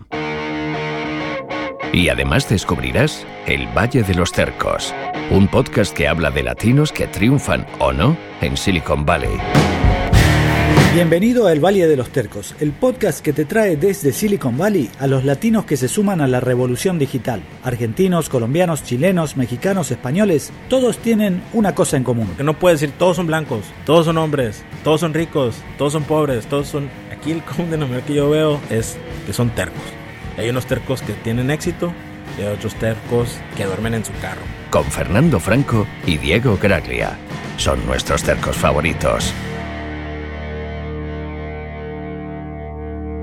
Descubre nuevos podcasts en Cuonda, la comunidad de podcast independientes en español.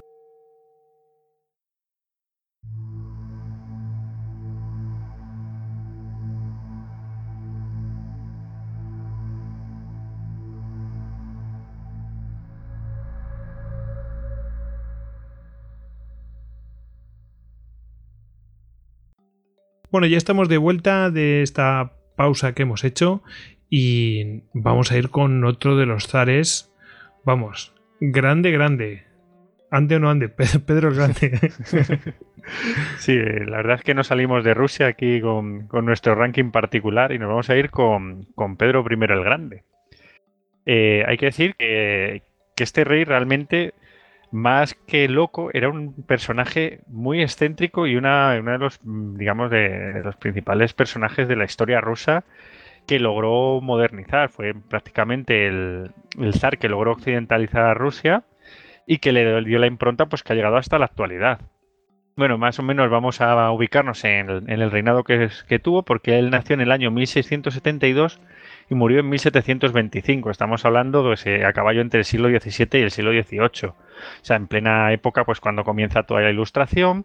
Y eh, cuando él nace, eh, Rusia era prácticamente la periferia de Europa, un lugar atrasado, un lugar, pues eso, la, la estepa, allí donde estaban peleándose con los tártaros y demás y cuando él pues ya fallece deja un estado prácticamente pues eh, una potencia más eh, europea. Y claro en toda esta trayectoria tuvo pues bastantes excentricidades y vamos a hablar un poco de su vida. Porque mm, eh, digamos que Pedro I el Grande no empezó gobernando solo sino que, fueron dos, dos, hermanos además. Fueron su hermano Iván y él pues digamos que por un acuerdo que hubo por las familias de boyardos y demás pues se les puso a los dos a gobernar eran niños, eran niños pequeños, por tanto eran muy influenciables, estaba su madre, estaban las familias de boyardos detrás de todo esto. Y claro, en este, digamos que en toda esta intriga política eh, sucede que había un cuerpo de, mosqueteros, lo hablábamos con Iván el Terrible. Estos mosqueteros que había en el Kremlin, en Moscú, era una especie de guardia pretoriana que databa de tiempos de Iván el Terrible, pero que con el tiempo se había haciendo con más y más y más poder y se había convertido pues, en una fuerza fáctica pues, dentro del arte.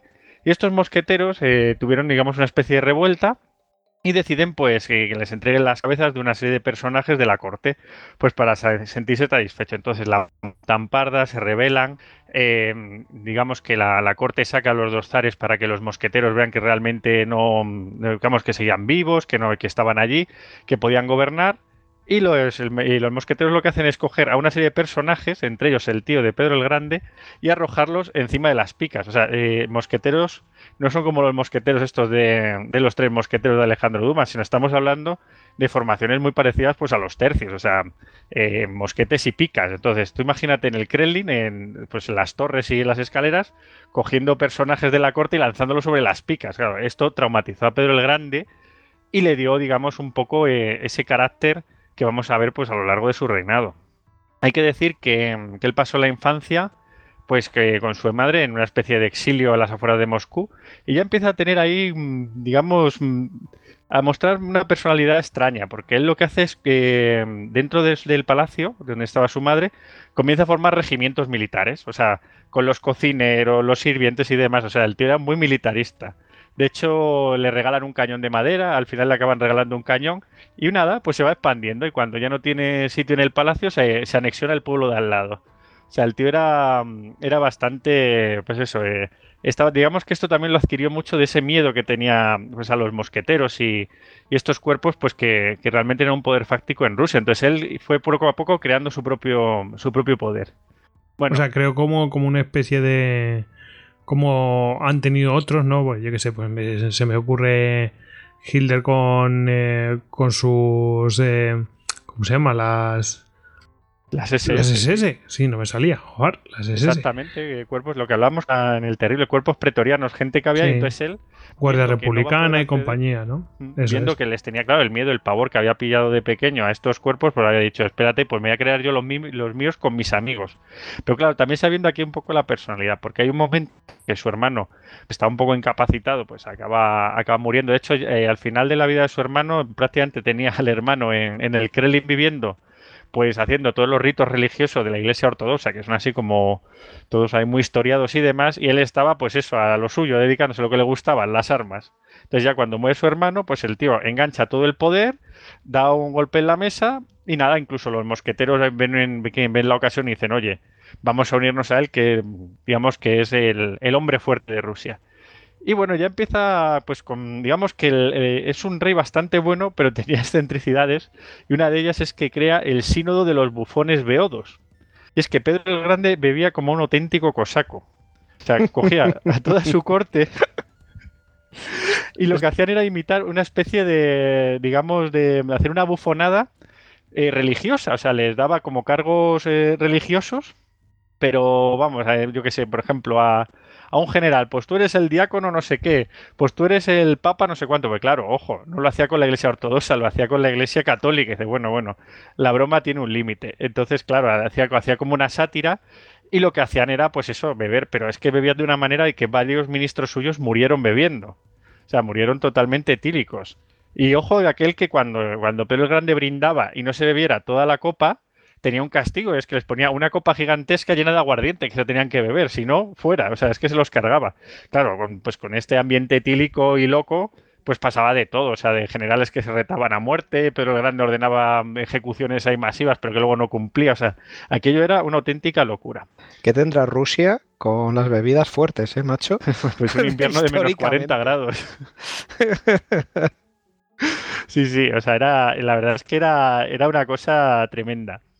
Eh, luego, Pedro el Grande hizo una cosa que, es muy, muy novedosa y que parece ser que hasta ese momento ningún rey había hecho. Y es que él eh, también se relacionó bastante con, personajes extranjeros que vivían en, pues en Moscú. Había una especie de barrio donde vivían pues, todos los comerciantes extranjeros y él se relacionaba bastante. Entonces escuchaba mm, hablar muchísimo de, pues, de las maravillas de Occidente.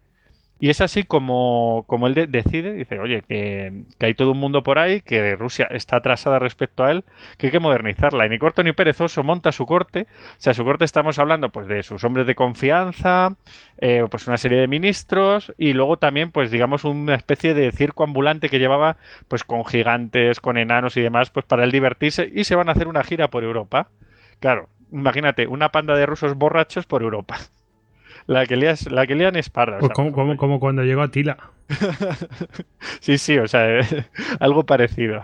Entonces, claro, ellos, digamos que, mira, para hacernos un ejemplo, eh, mm, creo que hacía pues generaciones y generaciones que ningún gobernante ruso había conseguido casar a una, a una, digamos, había tenido un matrimonio estos de conveniencia con ningún europeo, o sea, todos lo rechazaban, no querían saber nada de ellos digamos que no estaban metidos en todo este sistema. Entonces, claro, los rusos, la relación con Europa era, pues eso, prácticamente, pues eso, eran muy distantes, se veían como elementos exóticos. Entonces, Pedro el Grande se dedica a su ruta por Europa y nada, va visitando pues de país en país. Llega a Inglaterra, por ejemplo, alquilan un palacio y lo destrozan, lo dejan hechos polvo, o sea, destrozan, digamos, todo el mobiliario lo utilizan para para hacer fuego para calentarse, las cortinas lo utilizan como papel de baño, bueno, dejan aquello destrozado, un escándalo total eh, en Inglaterra, bueno, claro, escándalos diplomáticos por todas partes, con los suecos en, la ciudad de Narva, porque no se le ocurre a Pedro el Grande quedarle por ser pintor, y empieza a pintar las fortificaciones. Claro, los suecos le dicen, ¿pero qué haces? O sea, no pintes nuestras fortificaciones. Y entonces tuvieron ahí otra, otro choque que esto luego hizo que se picara mucho con los suecos, y lo vamos a ver un poco más adelante. Y bueno, así, así fue la, la gira.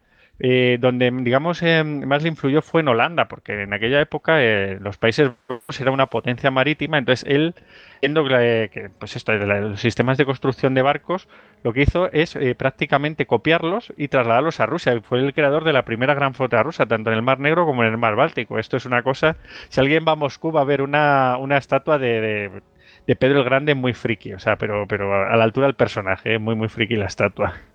Pero bueno.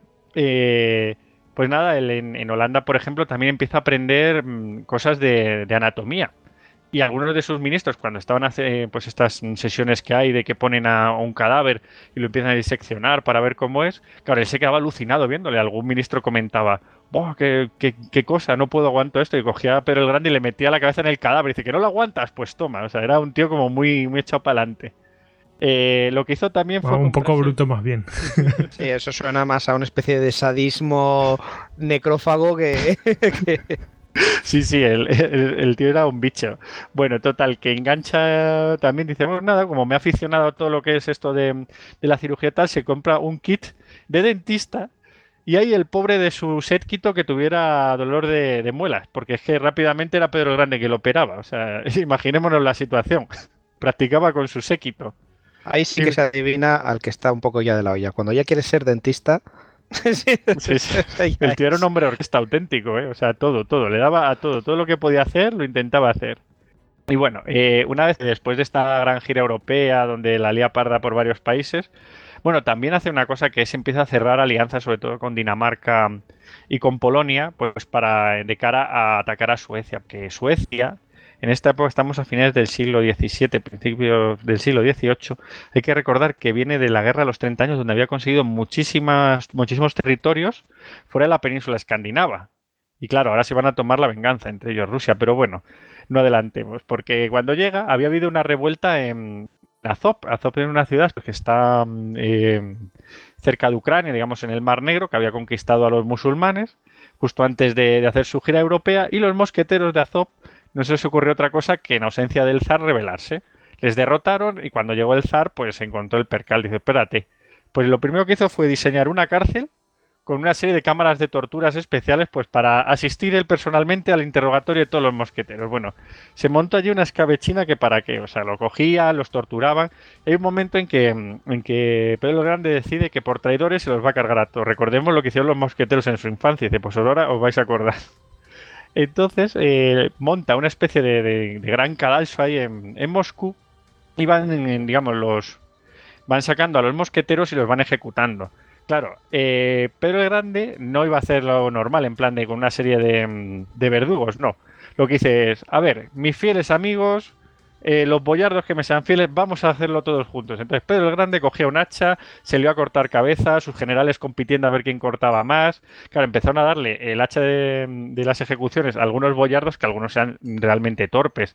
Alguno, por ejemplo, pues no era capaz de cortar la cabeza y le cortaba al tío por la mitad. Bueno, cosas... se tuvo que montar allí una escabechina graciosa. Y así como anécdota, decir que uno de los de los mosqueteros cuando llegó al, al cadalso, donde lo iban a, donde iban a decapitar, vio la cabeza del, anterior decapitado y le dio una patada así de forma despectiva para ponerse y a Pedro el Grande le, impactó tanto que dijo, ¡ah, qué tío más valiente! Perdonarle la vida. Y este tío era el, digamos que era el, abuelo de, de, Grigory Orlov, que luego fue el amante de Catalina la Grande, o sea, que empezó bien la saga. Joder, fíjate que, que, que hecho tan, o sea, qué acto tan, bueno, que podría parecer sin importancia o fruto de pues de la desesperación o algo así, ¿no? Y, que al final aquello, pues eh, ese hecho, pues es el aleteo de esa mariposa, pues llegaría muchos años después a, a, liar la parda en Rusia. sí, pero eh, sí, sí, pero vemos como, como el tío luego también era bastante arbitrario, ¿eh? veía gestos de eso, pues ahora sí, pues ahora no, pues a ti te perdono, pues a ti no. Y bueno, el, tema es que ya, ya estaba un poco Rusia pacificada y empieza la guerra, la guerra con Suecia. Eh, no vamos a hablar tampoco de la Gran Guerra del Norte, que fue bastante larga y tiene bastantes episodios. Yo creo que esto merecería un, un histocast igual que la vida de Pedro el Grande. O sea, son tienen bastante detalles, fueron lo bastante importantes, ¿eh? o sea, como para, para hacerlas un podcast. Pero bueno, ya hablaremos, que todavía nos quedan bastantes temporadas. Y bueno, el tema es que en esta guerra pues se derrota definitivamente a los a los suecos en, la batalla de Poltava y acaba pues con el dominio sueco. Pero claro, la guerra fue larga y durante la guerra ocurrieron varias cosas. Por ejemplo, eh, Pedro el Grande, viendo que el ejército sueco es un ejército de muchísima mejor calidad que el ruso, eh, decide hacer la, política de tierra quemada. O sea, antes de las guerras napoleónicas y antes de, la Segunda Guerra Mundial ya, ya adopta ese sistema de hacer que el enemigo se adentre en las profundidades de Rusia en el momento de mayor debilidad destrozarlo. O sea que estamos ante un tío que también sabía, sabía del manejo de la guerra, ¿eh? No era ningún, ningún aficionado. Sí, pero esto contra los suecos, a los suecos desde luego, frío no les va a sorprender. No, no, pero es que lo que hizo, con, así más o menos a grandes rasgos, fue el ejército sueco, digamos que está desplegado en lo que sería ahora Curlandia, que sería lo que corresponde actualmente a Estonia, Letonia, Lituania, ¿no? Eso era el territorio sueco. Eh, la zona de Ingria, que es donde está San Petersburgo, también era, era territorio sueco. Entonces, cuando atacan a Rusia, eh, tienes que entrar dentro del continente. Entonces, claro, que él, lo que va haciendo es retirarse, no, no, va luchando contra ellos. Entonces, hay un momento en que los suecos eh, alargan mucho lo que son las líneas de suministro y es cuando Pedro el Grande lanza pues, a, las tropas ligeras, a la caballería ligera, para que ataquen esas líneas. Entonces el ejército sueco tiene que buscar algún lugar donde, donde buscar suministro y acaban, fíjate, en Poltava, que está en Ucrania. Y ahí es donde ya, lejos de sus líneas de suministro y tal, pues le puede asestar un gran golpe. O sea, no es más que, más que por el frío, fue por hacerles adentrarse en Rusia. Son, unas, son unos viajes muy largos de, distancia de todas formas. Claro, claro, y ya son ejércitos que necesitan eh, tener esa, digamos, todos esos suministros, eh, refuerzos constantes y claro, alejarlos de, digamos, de, sus centros de suministro, pues pasa lo que pasa. Y Pedro el Grande lo supo hacer muy bien. Pero claro, como la guerra eh, estamos diciendo que fue, fue larga y demás, otra de las cosas que hizo Pedro es que su mujer había muerto, entonces mm, decidió pues casarse de nuevo, pero esta vez por amor. ¿Y a quién eligió? Pues no eligió ninguna princesa europea, Em, no eligió, digamos, a, nadie de la alta nobleza, sino que eligió a una, a una cantinera mm, del ejército, una cantinera por decirle algo, que creo que era de, por de Letonia o Lituania. Y bueno, la, bautizaron en la fe ortodoxa como Catalina. Y digamos que el ejército se refería ya como, la cantimplora sexual del ejército. O sea, la tía, digamos, había estado pues con, toda, con todo el ejército ruso. Y bueno, el, el, zar dice, ah, pues me cae bien, me gusta esta chica. Y se la llevó y la hizo emperatriz. O sea, y ahí estuvieron los dos eh, durante todas las campañas. O sea, la acompañó durante toda, toda la guerra. Y otra de las anécdotas que se dice es que está claro, tampoco dejó su afición a ser una cantimplora sexual cuando fue emperatriz y tuvo varios amantes en San Petersburgo. Y, una vez que Pedro pilló a sus amantes, no se le ocurre otra cosa que mandarlo decapitar y poner la cabeza en el dormitorio de su esposa. Claro, la esposa cuando entró lo vio y dice que dejó, le hizo con desdén, ah, bueno, pues nada, y se fue a dormir tranquilamente. Pero grande, no ha hecho que se haya podido revolver ni nada. O sea, para ver los piques también que tenía. Y bueno, él, hay que decir que también tuvo un asunto con su hijo, porque su hijo era todo lo contrario a él, eh, se llamaba el Zarevich Alexei, eh, huyó por toda Europa, al final hizo que lo, que lo capturaran con engaños y demás, volvió a Rusia y acabó matándolo, pues, eh, digamos, por una pena de, azotes, o sea, por azotarlo, o sea, que, también tuvo esa tragedia. O sea, murió, murió azotado. Sí, sí, el hijo del zar, o sea, no, le perdonó que se escapara, porque también se escapó con una con una princesa y tal, o, y vamos, que digamos que hicieron su, su gira europea, que no quería seguir a su padre, y entonces se convirtió rápidamente, claro, ya sabemos cómo funciona esto en la realeza. Si no me sigues a mí, si no, eh, no me tienes fidelidad, eres mi enemigo. Y entonces, eh, como no hubo manera, digamos, de, que volviera eh, al perdón real, pues se lo cargó con el castigo. Y bueno, decir que una de las mayores, para mí, para mí, una de las mayores locuras, entre comillas, de Pedro el Grande fue construir la ciudad de San Petersburgo. San Petersburgo está en la región de Ingria, eh, y esta es una región que ganó a los suecos. O sea, digamos que en la Gran Guerra del Norte eh, llegó a llegó a tener, vamos, Rusia llegó a, ganar toda la, lo que es la actual, bueno, la, actual nación de Finlandia. tuvo unas ganancias territoriales inmensas. Y entonces él, digamos que tenía esta vocación occidental y decidió instalar en, San Petersburgo eh, la capital de Rusia. Claro, digo locura porque eh, estamos hablando de una capital a unas latitudes muy altas, o sea, que tenía unos problemas en invierno brutales, o sea, él hizo pues un sistema, pues como bien los Países Bajos, una ciudad con canales y tal, pero claro, en invierno se congelaba todo. Y sobre todo que una ciudad que era muy accesible a sus enemigos, o sea, estaba abierta al mar, es verdad que había construido una flota para defenderla, pero aún así era bastante vulnerable y estaba muy cerca de otras naciones europeas que conquistando la capital de Rusia, pues podían de alguna manera eh, forzar su rendición.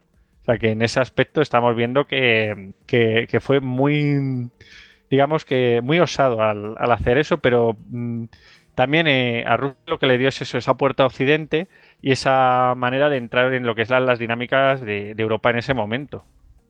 Y bueno, ya decir que, en el año 1725 pues acaba falleciendo y fallece pues por una infección urinaria tremenda, o sea, debía tener piedras en el riñón y, acabó también con una muerte horrible.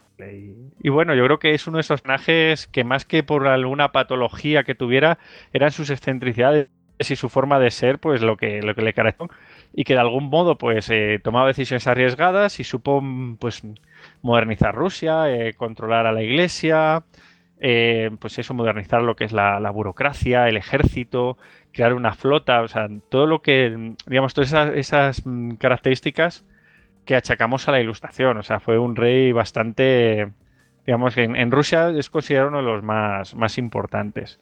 Y así como última anécdota, decir que, al pobre le daba miedo dormir solo. Entonces siempre ha habido como mucho, dice, oye, que este es un poco rarito, porque claro, le da miedo dormir solo. Cuando estaba en palacio, pues cogía a su mujer o alguna señora que pasaba por allí y se la llevaba a la cama. Pero cuando estaba en campaña, hay veces que tenía que coger algún soldado. Entonces la, se quedaban todos como muy mosca y dicen, mmm, ¿qué Sí, le las a este?". habladurías, ¿no? Hombre, pero sí, sí, era una cosa extraña que tenía. También tenía que ser un marrón terrible para cualquier soldado que te dijera tú, ven a dormir conmigo. Sí, porque- Sabiendo cómo se gasta este hombre. Que sepas Sobre que he desollado a mi hijo a latigazos, que mato a la gente aquí a beber, que corto cabezas. ¿Te vienes? Sí, sí, y sobre ¿dirías tú todo... que no? o que sí, no sé. Y sobre todo porque el tío eh, medía 2 metros 5 de altura y decían que tenía tanta fuerza que era capaz de doblar una moneda con los dedos. O sea que... que vamos. Ostras, macho. Dos metros cinco para aquella época es inmenso, ¿eh? Es un enorme, tío. Claro, por eso era el grande. Joder. O sea que encima era un, era un bestiosaurio. Sí, sí, o sea que si te metías con él en la cama, tenías que... ya sabes lo que te esperaba. No, pero a lo mejor solo tenía terrores nocturnos y cosas de esas, ¿eh? Sí, sí, te utilizaba oso de peluche. Exactamente, apriétame la manita. ¿sabes? Bueno, pues vamos con un osito de peluche, ¿os parece? Venga. Dale. Va- Vamos con Faruk de Egipto. Eh, pues era, chuchable y así. Yo os digo que mm, lo que lo que yo no complete, bueno, pues eh, si tenéis alguna anécdota, que es- este señor tiene un montón, pues, mm, pues lo añadís, ¿vale? Pues vamos con Faruk de Egipto, que es todo un personaje, li- literalmente. Es un, un tipo que, bueno, aparte de que reina en Egipto, era adicto al porno. Mm, Cuando pues vamos a adelantar cosas, ¿En Este hombre, estamos, pues, por cierto? siglo XX, eh, fue depuesto este señor. Y, y, pues eh, cuando fue, pues él huyó, ¿no? Hubo un golpe, él huyó. Y, y bueno, le- cuando eh, llegaron allí a donde residía, pues encontraron la mayor colección privada de la época de material pornográfico. O sea que era pues un... Pues digamos que había iniciado ese camino que después eh, Kim Jong-il, creo que era, se llamaba así, pues eh, había iniciado... Que bueno, que inició mucho más tarde, pero, Pero claro, allí en Corea. de- del, del porno analógico. Exacto, eso es. O sea, una gran biblioteca, vamos. para Sí, sí, tremendo. Em, Y algunas luego, cintas beta. luego que yo creo que esta es la. Bueno, pues además tenía mm, una vez tuvo pesadillas con leones y se fue de madrugadas con, con un revólver a pegarles tiros a los leones del zoológico de- del Cairo. Imagínate, ¿no? Lo que era este tío. Y, mm, y ahora vamos con la, con la anécdota más poderosa de este señor. Este señor además era cleptómano. Y, y, por supuesto no lo reconocía, pero, pero era cleptómano. ¿Por qué? Porque, bueno, pues eh, él se jactaba, entre otras cosas, a- con sus invitados. Pues, bueno, por supuesto tenía colecciones, por, por ejemplo, también era muy aficionado a los cómics y tenía unas, unas colecciones de cómics brutales. Pagaba 10 veces más del precio que del que más pagaba por, yo que sé, por un cómic, por un por un número, ¿no? Pero cómics Eh, normales, o sea, hablamos. de Cómics normales. Con, sí, bueno, pero de la época. No sé si un Steve- tintín o algo así. Bueno, Batman está de los 30 a los 40, sí, ¿eh? No sé. Pues calcula. eh, en lo que pagaba el mayor postor, él pagaba 10 veces más. O sea, como era su dinero, era el dinero de, de- de Egipto. Bueno, claro, en eso hay. ¿Qué es Egipto? Egipto es Faruk. y, y bueno, pues eh, este hombre se jactaba de tener un reloj de bolsillo de Winston Churchill. Y, decís, bueno, ¿y cómo tiene un reloj de bolsillo de Winston Churchill? Y es que eh, pues eh, Winston Churchill en su momento pues visitó eh, Egipto y, y Farouk estaba en el poder, ¿no? Y bueno, pues en uno de esos encuentros, bueno, pues resulta que Winston Churchill se dejó el, el reloj allí. Bueno, se dejó es entre comillas, ¿no? Eh, a, la pregunta de cómo era posible que tuviera un reloj de Winston Churchill, que es eso de, de que Winston Churchill se dejara el reloj, pues este hombre, Farouk, eh, el rey de Egipto, pues si- siempre decía que se lo había encontrado, pero en realidad lo que había hecho es que se lo había, se lo había mangado. Pero como cuando le dio la mano o algo así, o sea, pues, tenía pues, eh, hombre, pues, pues porque era cleptómano tendría mucha experiencia, ¿sabes? Y a ver quién le decía nada. Se metería ahí a robárselo en la mesilla de noche a hurtadillas o algo así. Sí, sí, se lo cambió por un puro o algo. Claro, Bueno, tampoco. si y le, el- si a- le a quita a Winston Churchill un puro la petaca, probablemente se habría dado cuenta. A lo mejor Winston Churchill pensó, dijo, bueno, vamos a ver, por un reloj tenemos este, este país medio controlado. Bueno, después ya se le descontroló un poco el tema cuando se fue Fa- Farouk. Tenemos a, a nuestro... eh, sí, es cleptómano, pero es nuestro cleptómano. ¿Sabes lo que te quiero decir, no? es eso. Como Kissinger, ¿no? Exacto. Y, y bueno, mm, de todas formas, este tío tenía gran admiración, aunque estaba, bueno, bajo, digamos, no, no sé si dominio, pero bajo Y un protectorado, ¿no? el protectorado inglés, ¿no? Entonces la cuestión es que eh, todo esto, él vivió la Segunda Guerra Mundial, ¿no?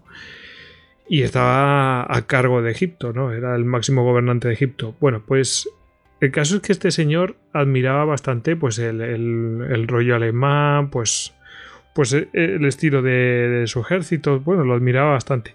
Al punto, a pesar de que, se, de que estaba bajo protectorado inglés, ¿no? Y que se supone que los aliados suyos eran los ingleses y los aliados, etcétera.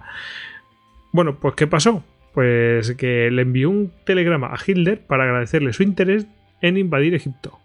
Con aquella campaña que hizo Rommel, así que se quedó a pocos kilómetros del Cairo. Pero tú imagínate, Toma le, le mandó un telegrama a Hitler para agradecerle. Oye, me siento muy honrado que intentes invadir Egipto. Soy un gran admirador tuyo. Nos sentíamos bien, marginados, que es eso de Qué bien invadir invadido, qué Checoslovaquia, precisión. Qué... Yugoslavia. Pero qué ¿Cómo vas bien. a invadir Egipto? Por favor, Claro, gracias por pero claro, es- nosotros. Esto no sé si produjo, por supuesto en los ingleses no le debió gustar, pero claro, no le podían decir nada. Eh, Simplemente está agradeciendo el interés en invadir mi país. Gracias por invadir mi país. ¿Se sabe si hubo respuesta? De nada, ha sido un placer. No, no, no, no lo he averiguado, no lo he averiguado, pero era un personaje. Luego, además, eh, tenía un apetito feroz y además a deshoras, al punto que llegó un momento que llegó a pesar 140 kilos el tipo. Eh, me gustaría saber cuánto medía de, altura. Echadme un vistazo mientras os cuento lo que pasó. A ver si está estatura de Faruk. Eh, pero claro, esto, bueno, cuando él fue depuesto, ¿no? Pues eh, se tuvo que exiliar, por supuesto, y terminó viviendo en Roma. Eh, hasta que llegó el 18 de marzo de 1965, que, bueno, pues eh, fue al restaurante Ile de France, sea, la isla de Francia, si no me equivoco, no sé mucho de, fran- de francés, pero vamos, allí en Roma, y comió, os digo lo que comió. Una docena de ostras crudas salpicadas con salsa tabasco, una tarta de langosta, un cordero asado, papas asadas, vino, dos naranjas, una mandarina, porque las dos naranjas, una tercera ya era demasiado, ¿no? Entonces dijo, bueno, me he quedado con un poquito de hambre, voy a comer una mandarina. Se comió una mandarina y se tomó un café. Todo eso, por supuesto, lo- con dos botellas de agua le bastó eh, para, mm, para pasarlo y también la, una Coca-Cola. Luego se fumó un puro y cayó muerto sobre, yo siempre me lo imagino, sobre el plato. Pero no, si ya se estaba fumando puro, ya estaba de sobremesa y cayó pues con su cara sobre la mesa y todos se quedan así como, ¿y esto? Y ahí, ahí acabó Faruk el Egipto y sus 140 kilos. Y bueno, decir que, que cuando que a su muerte, cuando le van a hacer la autopsia y tal, y, le retiran la ropa, descubren que llevaba en los bolsillos dos billetes de mil dólares y una pistola. De mil dólares, ¿eh? Dos de los grandes. Y bueno, y luego también decir que, que este tipo parece ser que tenía, vamos, que le encantaban los coches de color rojo y parece ser que prohibió que, que en Egipto cualquiera pudiera matricular un coche de este color, o sea, no dejaba, solo él los podía tener. Y me parece que, que en la película de Indiana Jones y la última cruzada, yo creo que la escena esa que salen, que están lo- los nazis cuando van a hacer la expedición al desierto, que están hablando con uno que es como una especie de rey, que creo que es una, digamos, una parodia de este rey. Porque si os dais cuenta, eh, consiguen que les dé permiso, le regalan un, un Mercedes-Benz o un Rolls Royce, no sé qué coche era. ¿No os acordáis de esa escena? Sí, yo siempre lo había tenido como que era uno de los, vamos, del Imperio Turco o algo así, ¿sabes? Pero no. claro, pero- sí, sí, pero que está, digamos, que, en el- que está basado en, digamos, en... sí, eh, un- uno en de esos re- reyezuelos, sí, sí, sí. Sí, sí, en el, claro, están ahí en esa especie de protectorado que era. Porque, claro, nominalmente, Egipto, claro, el rey Farouk hay que decir que fue el último rey de, mm, de Egipto antes de que Nasser lo depusiera y reinó, bueno, este, entre el año 1920 y 1965. O sea, estamos hablando, pues eso, que, que sí que estuvo ahí durante la Segunda Guerra Mundial y claro, el estatus de Egipto era que nominalmente era un país independiente, pero claro, digamos que bajo el protectorado británico, sobre todo porque estaba ahí el canal de Suez y demás. De ahí que tuviera esa, esa digamos, ese, ese punto peculiar. Y claro, al final los que le sostenían en su poder eran los, los británicos. Y les convenía mucho que fuera un tipo así loco que estuviera a sus cosas, pero luego creo que era, era un aficionado a las cacerías. Dicen que en una cacería fue capaz de matar 344 patos él solo. O sea, fíjate. Y luego se los comió. Sí, sí. y cuando iba, y cuando iba a los a los restaurantes él pedía toda la carta, o sea, no, no se cortaba. Decía, "Dime, tráeme, tráeme un plato de, de cada uno de los que hay en la carta. ala". Vaya personaje, ¿eh? Y, y dice que a su, a su mujer, a, a su segunda esposa, la reina Narriman, hizo que luciera un vestido de boda que estaba adornado con 120.000 diamantes. O sea, el colega lo de gastar lo llevaba, vamos, sin problemas. Y lo que hiciera falta, ¿sabes? Todos Sí, los sí. barcos tenían que pasar por ahí, supongo que pagarían, así que no hay más. Sí. En fin, vaya personaje. ¿Algo, ¿Algo más de Faruk o pasamos al siguiente? Así que Pues, pasamos. mm, Estaba buscando la altura, pero la verdad es que no la encuentro por ningún lado. Pero luego, a pesar de 140 kilos, luego la busco yo. ya puede ser tan alto como Pedro el Grande que no, que no tiene sentido. Yo estoy viendo la, la foto de la, de la Wikipedia y se le ve esbelto, ¿eh? Aquí debe ser que todavía no se ha dado los grandes atracones. Yo le he visto, en- le estoy viendo aquí en fotos que pasa aquí con su señora y tampoco parece tan alto. Si le echas un ojo ahí a la silla y lo que destaca, metro setenta y pico, metro ochenta por ahí como mucho. Ah, tío. Bueno, em, pasamos al siguiente, ¿os parece? Venga. Bueno, aquí vamos a entrar con uno de nuestros grandes clásicos, ¿no? Vamos a entrar con Calígula. Nuestro gran amigo Calígula. Sí, sí, que ya hemos hablado. Ya hemos hablado de él varias veces, pero bueno, nunca, nunca está de más y nunca, o sea, nunca está de más volver a hablar de Calígula. Es un personaje. o sea. Uno, si, si dices un gobernante loco, desde luego es uno de los tres que se te, que se te viene a la cabeza, seguro. vamos. Sí, además aquí inmortalizado por aquella película, ¿verdad? De Calígula. Uf, madre mía, qué cosa más hardcore. Eh, por cierto, esa película, quien sí la, la mencionaron en, en Luces en el Horizonte. Sí, sí, sí. No, Dijo- los compañeros de Luces en el Horizonte hablaron de esa película. Dijo que la tenía y- Faruk, ¿eh? Sí, pues seguro que sí, porque eh, por lo que por lo que sé salían cosas muy sórdidas, pero y además bueno, pues eh, aquello no es que rozara el porno, es que había escenas porno directamente. Eh, Era sobre todo desagradable. La protagonizaba exactamente. este que hizo de prota en la naranja mecánica. sí, sí, sí. Yo la empecé a ver esa película hace eh, ya mil años y tal y no pude verla. Y además Es estaba era- mezclado era con desagradable, estaba ¿sabes? mezclado con temas de cine de, de esto de autor y tal. El, el director desde luego era un personaje y quiso hacer una cosa como esto, una cosa bueno, lo que le salió. Para adelante, para adelante. Bueno, pues entonces le damos un poquito a Calígula. Bueno, pues Calígula es nombrado emperador en el año 37 después de Cristo, eh, que es eh, después de la muerte del emperador Tiberio, que para situarnos un poco es el emperador bajo cuyo bajo cuyo imperio iba a decir, bajo cuyo reinado eh, muere Jesús de Nazaret. Y el caso es que Calígula es hijo de un gran general que se llama Germánico, que es uno de los grandes generales de la época de- del imperio, y no tiene una relación directa sanguínea con, con la línea sucesoria de este emperador.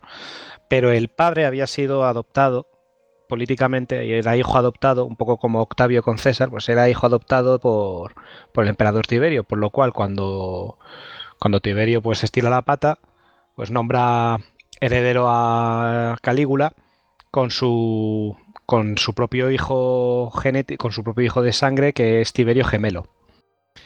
Lo que pasa es que Calígula es un personaje un poco un poco que se las trae.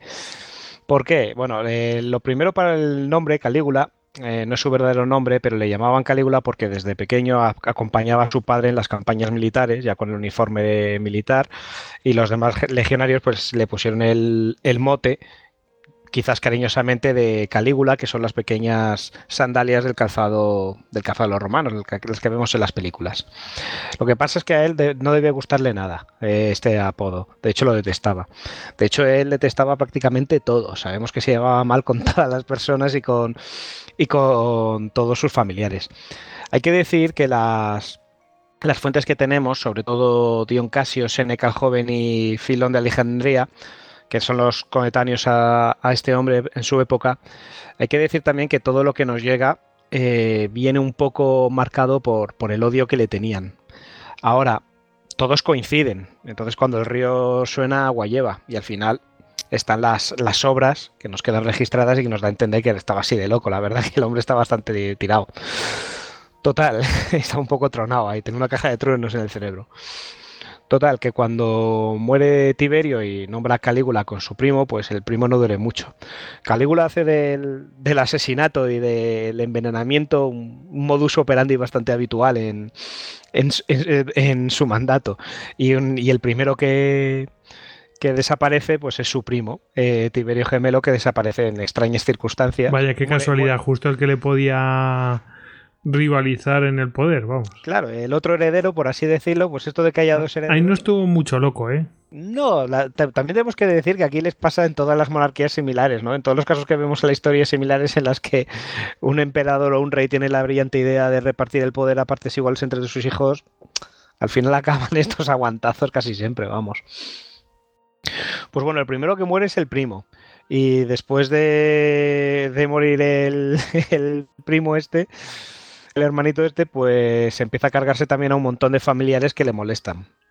Eh, Suetonio, en la, en la vida de los doce Césares, el libro que escribe historiando la historia de los Césares hasta la fecha, eh, tiene una cita que dice: Hasta ahora hemos hablado del hombre, pero ahora hablemos del monstruo. Está claro, ¿no? Calígula estaba un poco tocado. Claro, algunos decían que es que estaba tocado por la epilepsia, por el mal de Venus, eh, que tenía un, algún tipo de enfermedad. Claro, todos intentando explicar que este tipo, como veremos ahora, pues estaba, eh, tenía comportamientos realmente excéntricos.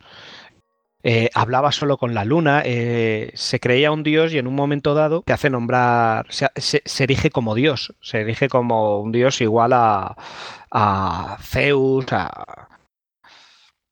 ¿Y qué, ¿Y qué ocurre? Que en algunas ocasiones decían que le oían hablar con la propia luna y que se ponía a hablar con ella le decía, súbeme allí o yo mismo te bajaré. y cosas así. Entonces decían que estaba un poco tocado del ala, ¿no? Que tenía, pues, estaba un poco tronado y que se tenía dislexia y tal. Y el tío eh, se definió a sí mismo como que lo que él tenía era adiatrepsia, que es un nuevo término clínico inventado por él mismo, que venía a explicar que, explicaba de esta forma, que era la desfachatez que nos permite imponer por la fuerza hasta el más salvaje de nuestros deseos. Me encanta ese auto autodiagnóstica del solo, que venga. Bueno, aquí yo creo que es un tipo de psicopatía por lo menos, porque vamos, no tenía ningún tipo de empatía con con los demás y sobre todo con los de los que estaban implicados en sus deseos. No, no, está claro que el tipo tiene algún tipo de, falta de, empatía básica, porque eso eh, se reconocía a sí mismo que tenía falta de. Que, era salvaje, que él estaba ahí para satisfacer sus deseos y que él era un dios y estaba por encima de todo. O sea, estaba un poco alejado de, de la realidad. Durante su, su imperio, que duró la enorme y larga cantidad de cuatro años eh, hasta que se lo cargaron, pues hay que decir que tuvo sobre todo, como estamos viendo que está ocurriéndoles a muchos de estos, una enorme cantidad de, dispendios y de, gastos, a la mayoría absurdos.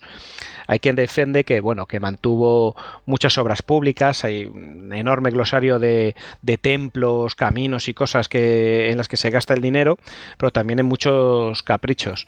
Uno de los famosos, por ejemplo, es que, eh, por ejemplo, construyó un, puente bastante grande que decían que rivalizaba con el que habría hecho Jerjes para cruzar el Esponto para invadir Grecia. Y que lo cruzó ahí encima de. montado en su caballo eh, Incitatus, no confundir con, con Imperioso, y un caballero que le quería mucho y que había y que saqueó la tumba de Alejandro Magno en Alejandría y, la, y lo cruzó llevando su la armadura como diciendo aquí estoy yo. ¿Qué dices? Este es el de este es el que se, se, cargó la tumba de Alejandro. Sí, sí, sí, este se la cargó. Dijo, estando Calígula aquí y necesita otro brillante conquistador. Pues este tío no conquistó nada. para, para, las cosas y tal y tal. Su padre era un negado y tal y tal. Total. También construyó, por ejemplo, eh, la, eh, dos naves, dos barcos, que fueron los más famosos de la época. Y es que eran tan grandes que realmente una nave era literalmente un, un templo consagrado, creo que era Dionís, a, Diana. Y la otra nave, aún más grande, era literalmente un palacio que tenía flotante que, que, que, que, se movía y todo esto y que tenía eh, sistema de tuberías, de, de, cañerías propio y suelos de mármol. Todo adornado con estatuas y todo lo que te puedas imaginar. O sea, imaginaros para la época lo que serían esos bichos. Luego los típicos eh, infinitos juegos de circo romanos, obras públicas espectaculares. Infinito porque, claro, como era un poco sanguinario el tipo, pues claro, era que yo les encantaba al, al, público romano porque la violencia es lo que es.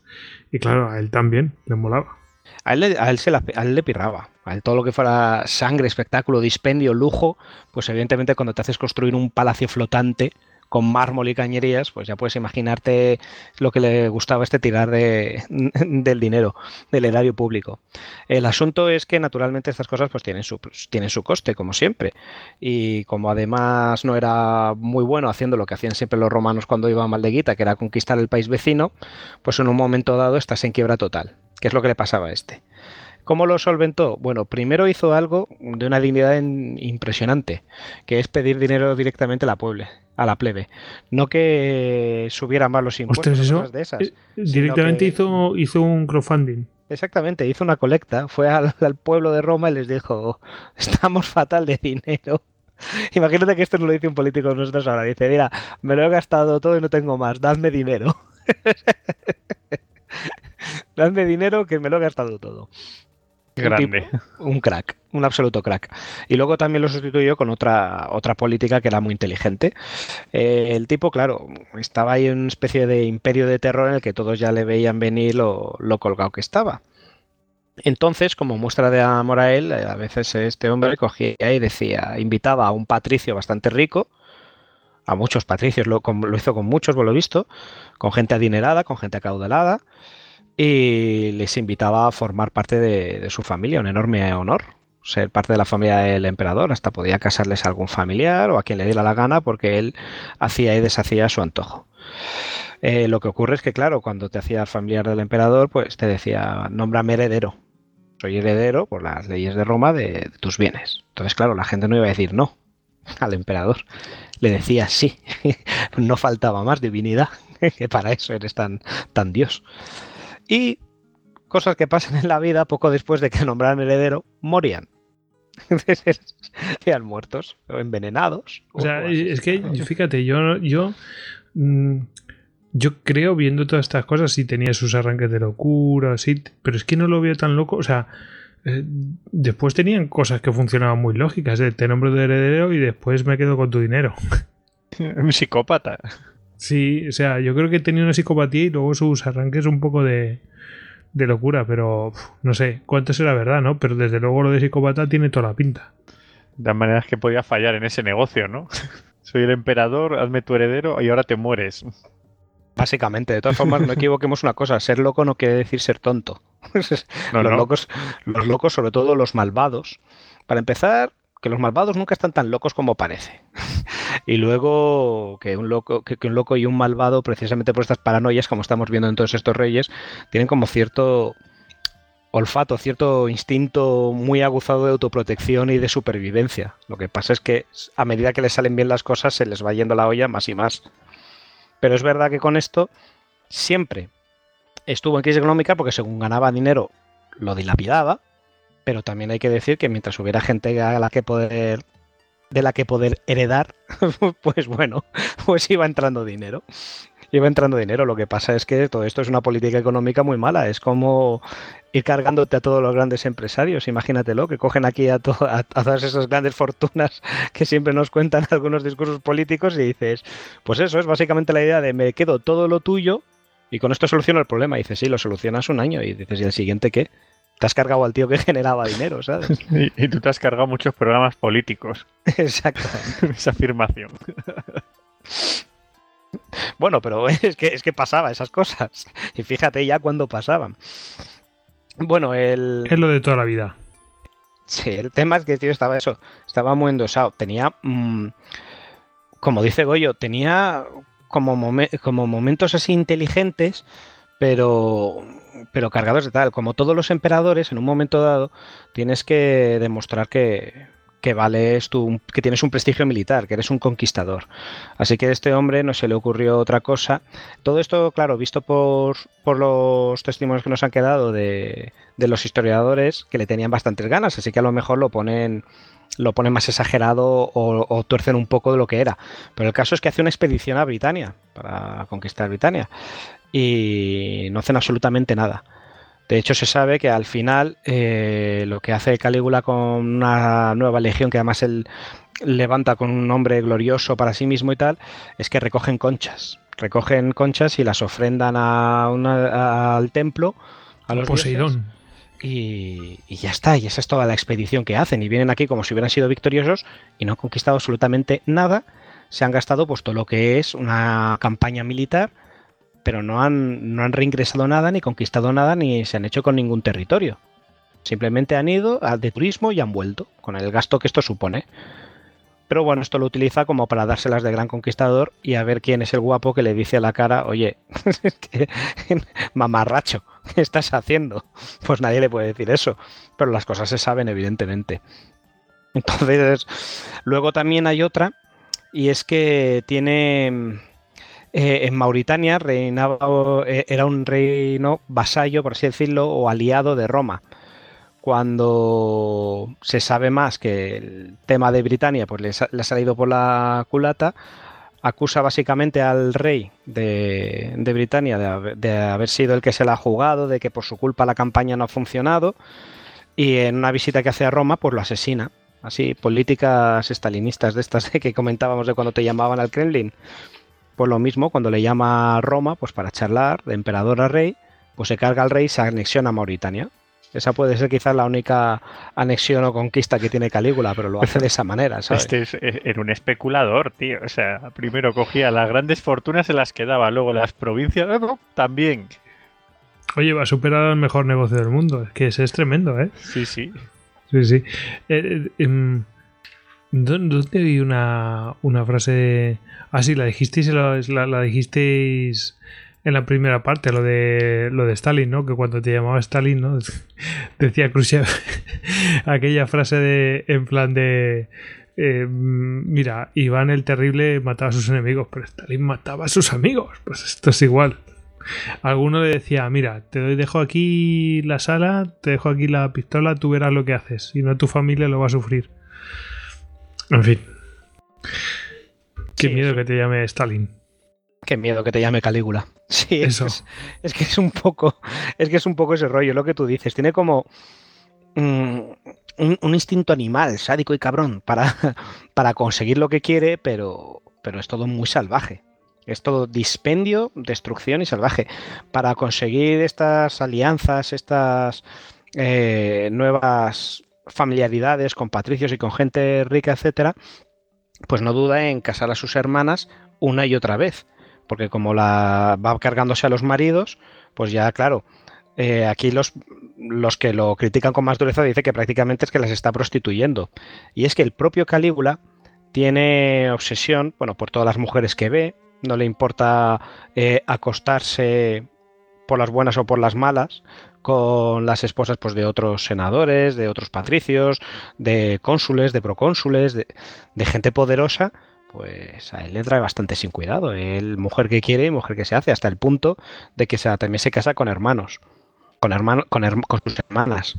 A varias de las hermanas, con varias de las hermanas se casa Y algunas dicen que es que hasta la misma noche de, de esponsales la viola y luego la repudia a los tres o cuatro días. Cuando ya ha tenido lo que te quería y ahora te repudio, sin ningún tipo de problema. Y además te caso con este otro. O sea, esta era un poco la política Y, y este otro, de pues, matrimonios. decía, ¿y yo por qué? ¿No? Sí, bueno, pues porque te lo decía Calígula, te decía, oye, te, eh, vas a tener el honor de casarte con mi hermana por lo bien que me caes, por la amistad que te proceso. Y el hombre en cuestión dice, pues ¿qué le voy a hacer? Porque si digo que no me apetece casarme con tu hermana, que además ya se ha acostado varias veces contigo y que todo este asunto me da un repelús terrible, te vas a ofender y me vas a matar. Así que no, me caso con ella. Y entonces De hecho, voy a vivir "Soy tu en- heredero. Voy a, voy a vivir en el terror, sí, efectivamente. Como en familia es el heredero. Y ya está. Dame un abrazo, hermanito. Un abrazo geográfico. Ah, ah, ah. Exactamente, es una cosa terrible. De todas maneras, a mí me resulta muy curiosa cómo el, el sistema político romano pudo entramparse para que un tío así acceda al poder y claro, y no había manera de echarle porque ellos mismos lo habían entrampado en la forma de emperador y que era intocable y era divino. Bueno, eh, es que se hace divino él mismo. De hecho, tenía, hay otras anécdotas sobre su divinidad, y es que eh, el tipo también tenía un tacto diplomático de impresionante, porque también hay más revueltas pues aquí y allá, eh, siempre las soluciona con violencia y con despecho. Y eh, una de estas las tienen en, Jerusalén, pues lo de siempre, ¿no? Los, los judíos siempre rebelándose contra el poder romano, contra el que sea que haya por ahí. Y a Calígula no se le ocurre otra cosa, aparte de suprimirlos y estas cosas y tal, que poner una gran estatua suya como divinidad enfrente del gran templo de Jerusalén. Lo que teniendo en cuenta que como son los, los judíos con, con su religión y sobre todo con su templo y sobre todo que son una religión monoteísta, que te pongan una nombre, enorme efigie del dios emperador que te tiene sometido enfrente del templo de Yahvé, pues la gracia que les debió de hacer fue terrible, vamos, haciendo amigos. Bueno, Joder. También entre las, anécdotas más divertidas de este hombre está la de su famoso caballo Incitatus, que decían que le tenía un, cariño especial a su caballo. Y también, claro, esto se ve por las dos formas, de mira lo loco que llega a estar, que yo me inclino en un 80% por esto, y también un poco eh, sorna y, desprecio hacia los senadores y hacia todo el estamento de la casta, podríamos decir, de, del Imperio Romano, porque a su caballo lo nombra senador al mismo rango que los senadores. color- Lo nombra senador y más que senador, lo nombra cónsul como militar y sacerdote. Y le, y le construye un súper establo de mármol lujoso como corresponde a la condición de un gran senador. Y hasta tiene palafreneros ahí de lujo, mayordomos y tal. El caballo vive, vamos, como un rey. Es el caballo del dios nada menos. Y tiene rango de senador, vamos, para, para votar leyes y todas estas cosas. Y cónsul, dirige ejércitos. O sea, este es un pedazo de caballo. Yo había oído, había, oído, bueno, había oído. Hay muchas voces que dicen que esto no es cierto, pero desde luego la historia, yo creo, o sea, quiero decir, te dicen no es cierto, pero oye, es una anécdota divertida, ¿no? Por lo menos como mínimo y hay que contarla porque es lo que se ha ido ahí las malas lenguas contando, etcétera, ¿no? Por lo menos contar esas cosas, ¿no? También. Me imagino al caballo relinchando en el Senado, en una votación. Probablemente con más sentido que muchos. Sí, no, es la broma. También hay que decir eso, lo que he dicho, que, que todos los que estaban, todos los que le histori- todos los que le hicieron la historia, todos los que le escribieron de, de su época, de su reinado de terror, pues evidentemente muy, muy imparciales no eran, eran absolutamente parciales en contra del tirano que les había tenido durante un tiempo aterrados. ¿Cuánto de justicia hay en esto? Pues bueno, algo habrá había obras públicas, habría, había, o sea, las cosas que se pueden contrastar, se pueden contrastar. También es cierto, la ruina y el- desastre económico constantes. En guerras, pues no estuvo muy sembrado. Tampoco se puede decir que fuera un emperador especialmente guerrero. ¿Por cobardía? Pues sería por cobardía. ¿Porque estaba muy ocupado violando a todo el personal del palacio? Pues porque estaría muy ocupado violeteando y torturando. Es que es- estas cosas desgastan mucho a uno. El caso es que el hombre no dura mucho.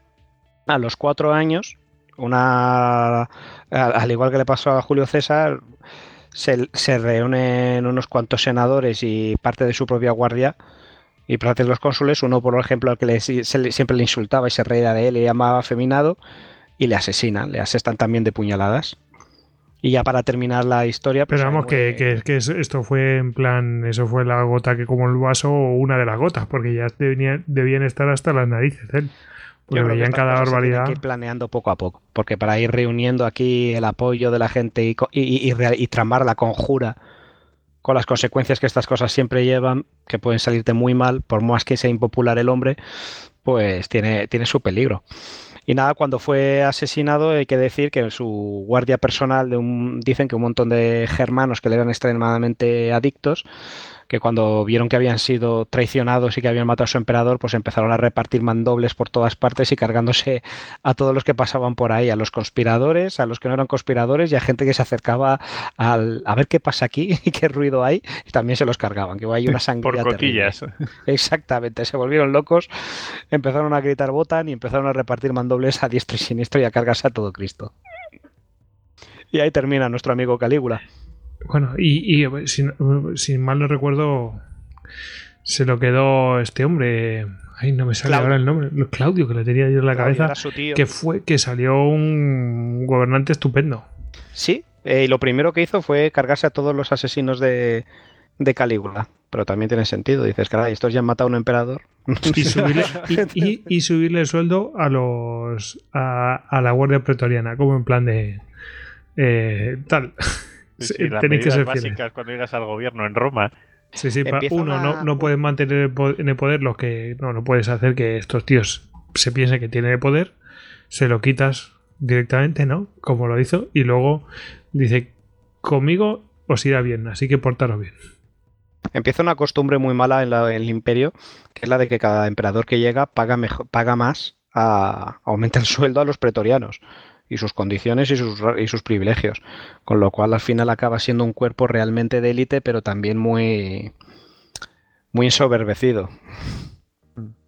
Entran en la dinámica política. O sea, ya no son un cuerpo de, digamos, son una especie de guardaespaldas, pero empiezan a tener hasta su, peso político y claro, la acaban liando y quitando y poniendo emperadores. Bueno, pues, oye, genial, eh, Calígula. ¿Os parece que pasemos? Porque bueno, tenemos más, ¿eh? he de decir que tenemos más. Pero nos gusta, nos gustaría hacer una segunda parte. Nos gustaría hacer una segunda parte eh, que a lo mejor lo podemos hacer en un directo, lo que sea, pero bueno, eh, tenemos unos cuantos más que podemos utilizar y, y lo podemos dejar aquí, ¿os parece? Perfecto. Perfecto. Además, solo con los romanos tenemos al menos otros dos o tres ahí bastante tronados. La verdad es que para buscar reyes locos, el final es más fácil buscar a los sensatos. Es que hemos hecho una lista, hemos, hemos cogido una lista así, a ver, este, este, este, este. Y de repente, ya que yo iba por una docena y creciendo, y era como, bueno, vamos a pararnos. Entonces, esto estamos inaugurando un montón de sagas que no sé, nunca acaban. nunca acaban, no sé dónde terminará, pero abrimos un melón estupendísimo. Así que, bueno, yo creo que con lo que llevamos está bien. Y nada, vamos a pasar a la sección de bibliografía que nos trae Ediciones Lámina. Y no sé si tenéis bibliografía así en concreto de algo, porque yo la verdad es que he estado picando de aquí y allá. He de decir, ya os traigo yo algo, que la historia de Ramiro II, el monje, pues yo me enteré por eh, un libro mm, de Slava Galán que se llama Historia de España contada para escépticos. Y contaba, además, la portada es justo el cuadro este que, os he dicho, ¿no? Porque salen así como todos, así como, madre mía, y esto, mm", pues es, la verdad es que es una portada excelentemente elegida, el cuadro de la campana de Huesca, y, cuenta la historia de la campana de Huesca y la, verdad es que está, está muy bien. Yo es un libro que recomiendo porque es un libro fácil de leer en el cual bueno pues se hace un recorrido general de la historia de España y es muy ameno la verdad. Muy bien muy bien muy bien. Y y bueno desde aquí y allá he pillado lo de Farouk el Egipto he ido completando una información con otra. Eh, de Felipe V hay información a por todos lados. De Fernando VI eh, no hay tanta, pero la, que hay es bastante explícita, es más explícita de lo que yo he contado. eh, bueno, podéis encontrar en internet un montón de informaciones. Que la verdad es que eso es, Este es un podcast que realmente es de picar de aquí y de allá, ¿verdad? No, no sé si. ¿Cómo lo veis vosotros? A ver, ¿qué tenéis vosotros? Pues mm, sí, básicamente es eso, es ir viendo un poco de por dónde van los tiros. Pero vamos, yo sí que, he tirado un libro que se llama La locura en el poder, de Calígula a los tiros del siglo XX. Es al revés que hemos hecho, que hemos acabado con Calígula. Ah, o sea que hay, uno, hay uno específico de esto, ¿no? Sí, sí, de William Green. Sí, más que nada está centrado en eso, en, las locuras pues de distintos mandatarios a lo largo de la historia, pero más que la bibliografía, pues eso, viendo un poco digamos, e, esos puntos de locura que tenían. Por ejemplo, ahí sí que explica mucho más em, lo que es eh, eh, pues esto del sínodo de los beodos de Pedro el Grande y demás, y todas las cosas que hacía y las fricadas que hacía y demás. O sea, sí que digamos que está aquí enfocado. Es así un poquillo el, libro que he consultado, que no he consultado más o menos alguno de los que me interesaban. Y luego también añadir em, una página web que la verdad es que me ha gustado mucho, que se llama Secretos Cortesanos. Y, la verdad es que está, pues eso, em, está dividida pues en las distintas casas, pues España, eh, Inglaterra, Rusia, Francia y, la verdad es que está muy bien porque sí que cuenta pues esto de curiosidades e historias de los de los distintos reyes a lo largo de la historia de estas casas reales. Así en, modo así un poco cotille y tal pero está gracioso.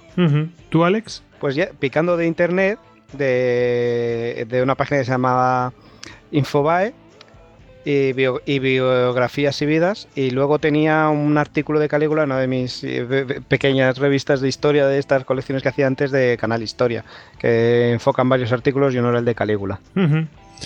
Bueno, pues eh, quiero averiguar más. Hay, de la mayoría de ellos hay información, pero para parar un tren. Hay muchísima información. A ver, ¿cómo no va a haber información de Iván el Terrible, no? Eh, simplemente aquí hemos traído pues eh, las cosas más así que hemos visto que decimos, madre mía, qué tío. Las cosas que nos ha llamado más la atención. Bueno, pues eh, sin más, vamos a despedirnos, pero antes de despedirnos tenemos que dar las gracias a, por supuesto a todos los oyentes que nos dan apoyo, nos escriben, nos, nos le dan a me gusta, las cinco estrellas. Bueno, que en realidad con que nos escuchéis estamos muy complacidos pero hemos de dar las gracias especialmente a los mecenas y en concreto a los que han producido este programa, que son los patronos héroes de los Termópilas, Daniel y Cristian Carrillo, el ecuatoriano en Tokio. Y ahora sí, ahora nos vamos a despedir, vamos a despedir a Alex y sus pequeñas eh, caligae, como, se digan, Alex, arroba Alejandro HDZ Lun, Buenas noches, Alex. Buenas noches, locos. Pasadlo todo muy bien y no habléis con la luna. Bueno, eso, lunático. En fin, eh, despedimos también a David, a arroba David Nagan en Twitter. David, a ver qué vas a hacer con tu pijama de, de psiquiátrico. Nada, nada, me voy ahí con mi sínodo de los borrachos, que los veo dos ahí a dar una vuelta. sí, hacéis así una, un tour por toda Europa. Totalmente. bueno, y me despido yo, Gojix, arroba Gojix barra baja Salduero en Twitter. Ya sabéis que estamos en todas las redes sociales y que, bueno, eh, si queréis algo, el, vuestro lugar donde tenéis que encontrarnos, el lugar de referencia es istocast.com donde viene toda la información. Así que nada, a la despedirse todos. Buenas noches. Agur. Adiós. Adiós. Semper Fidelis.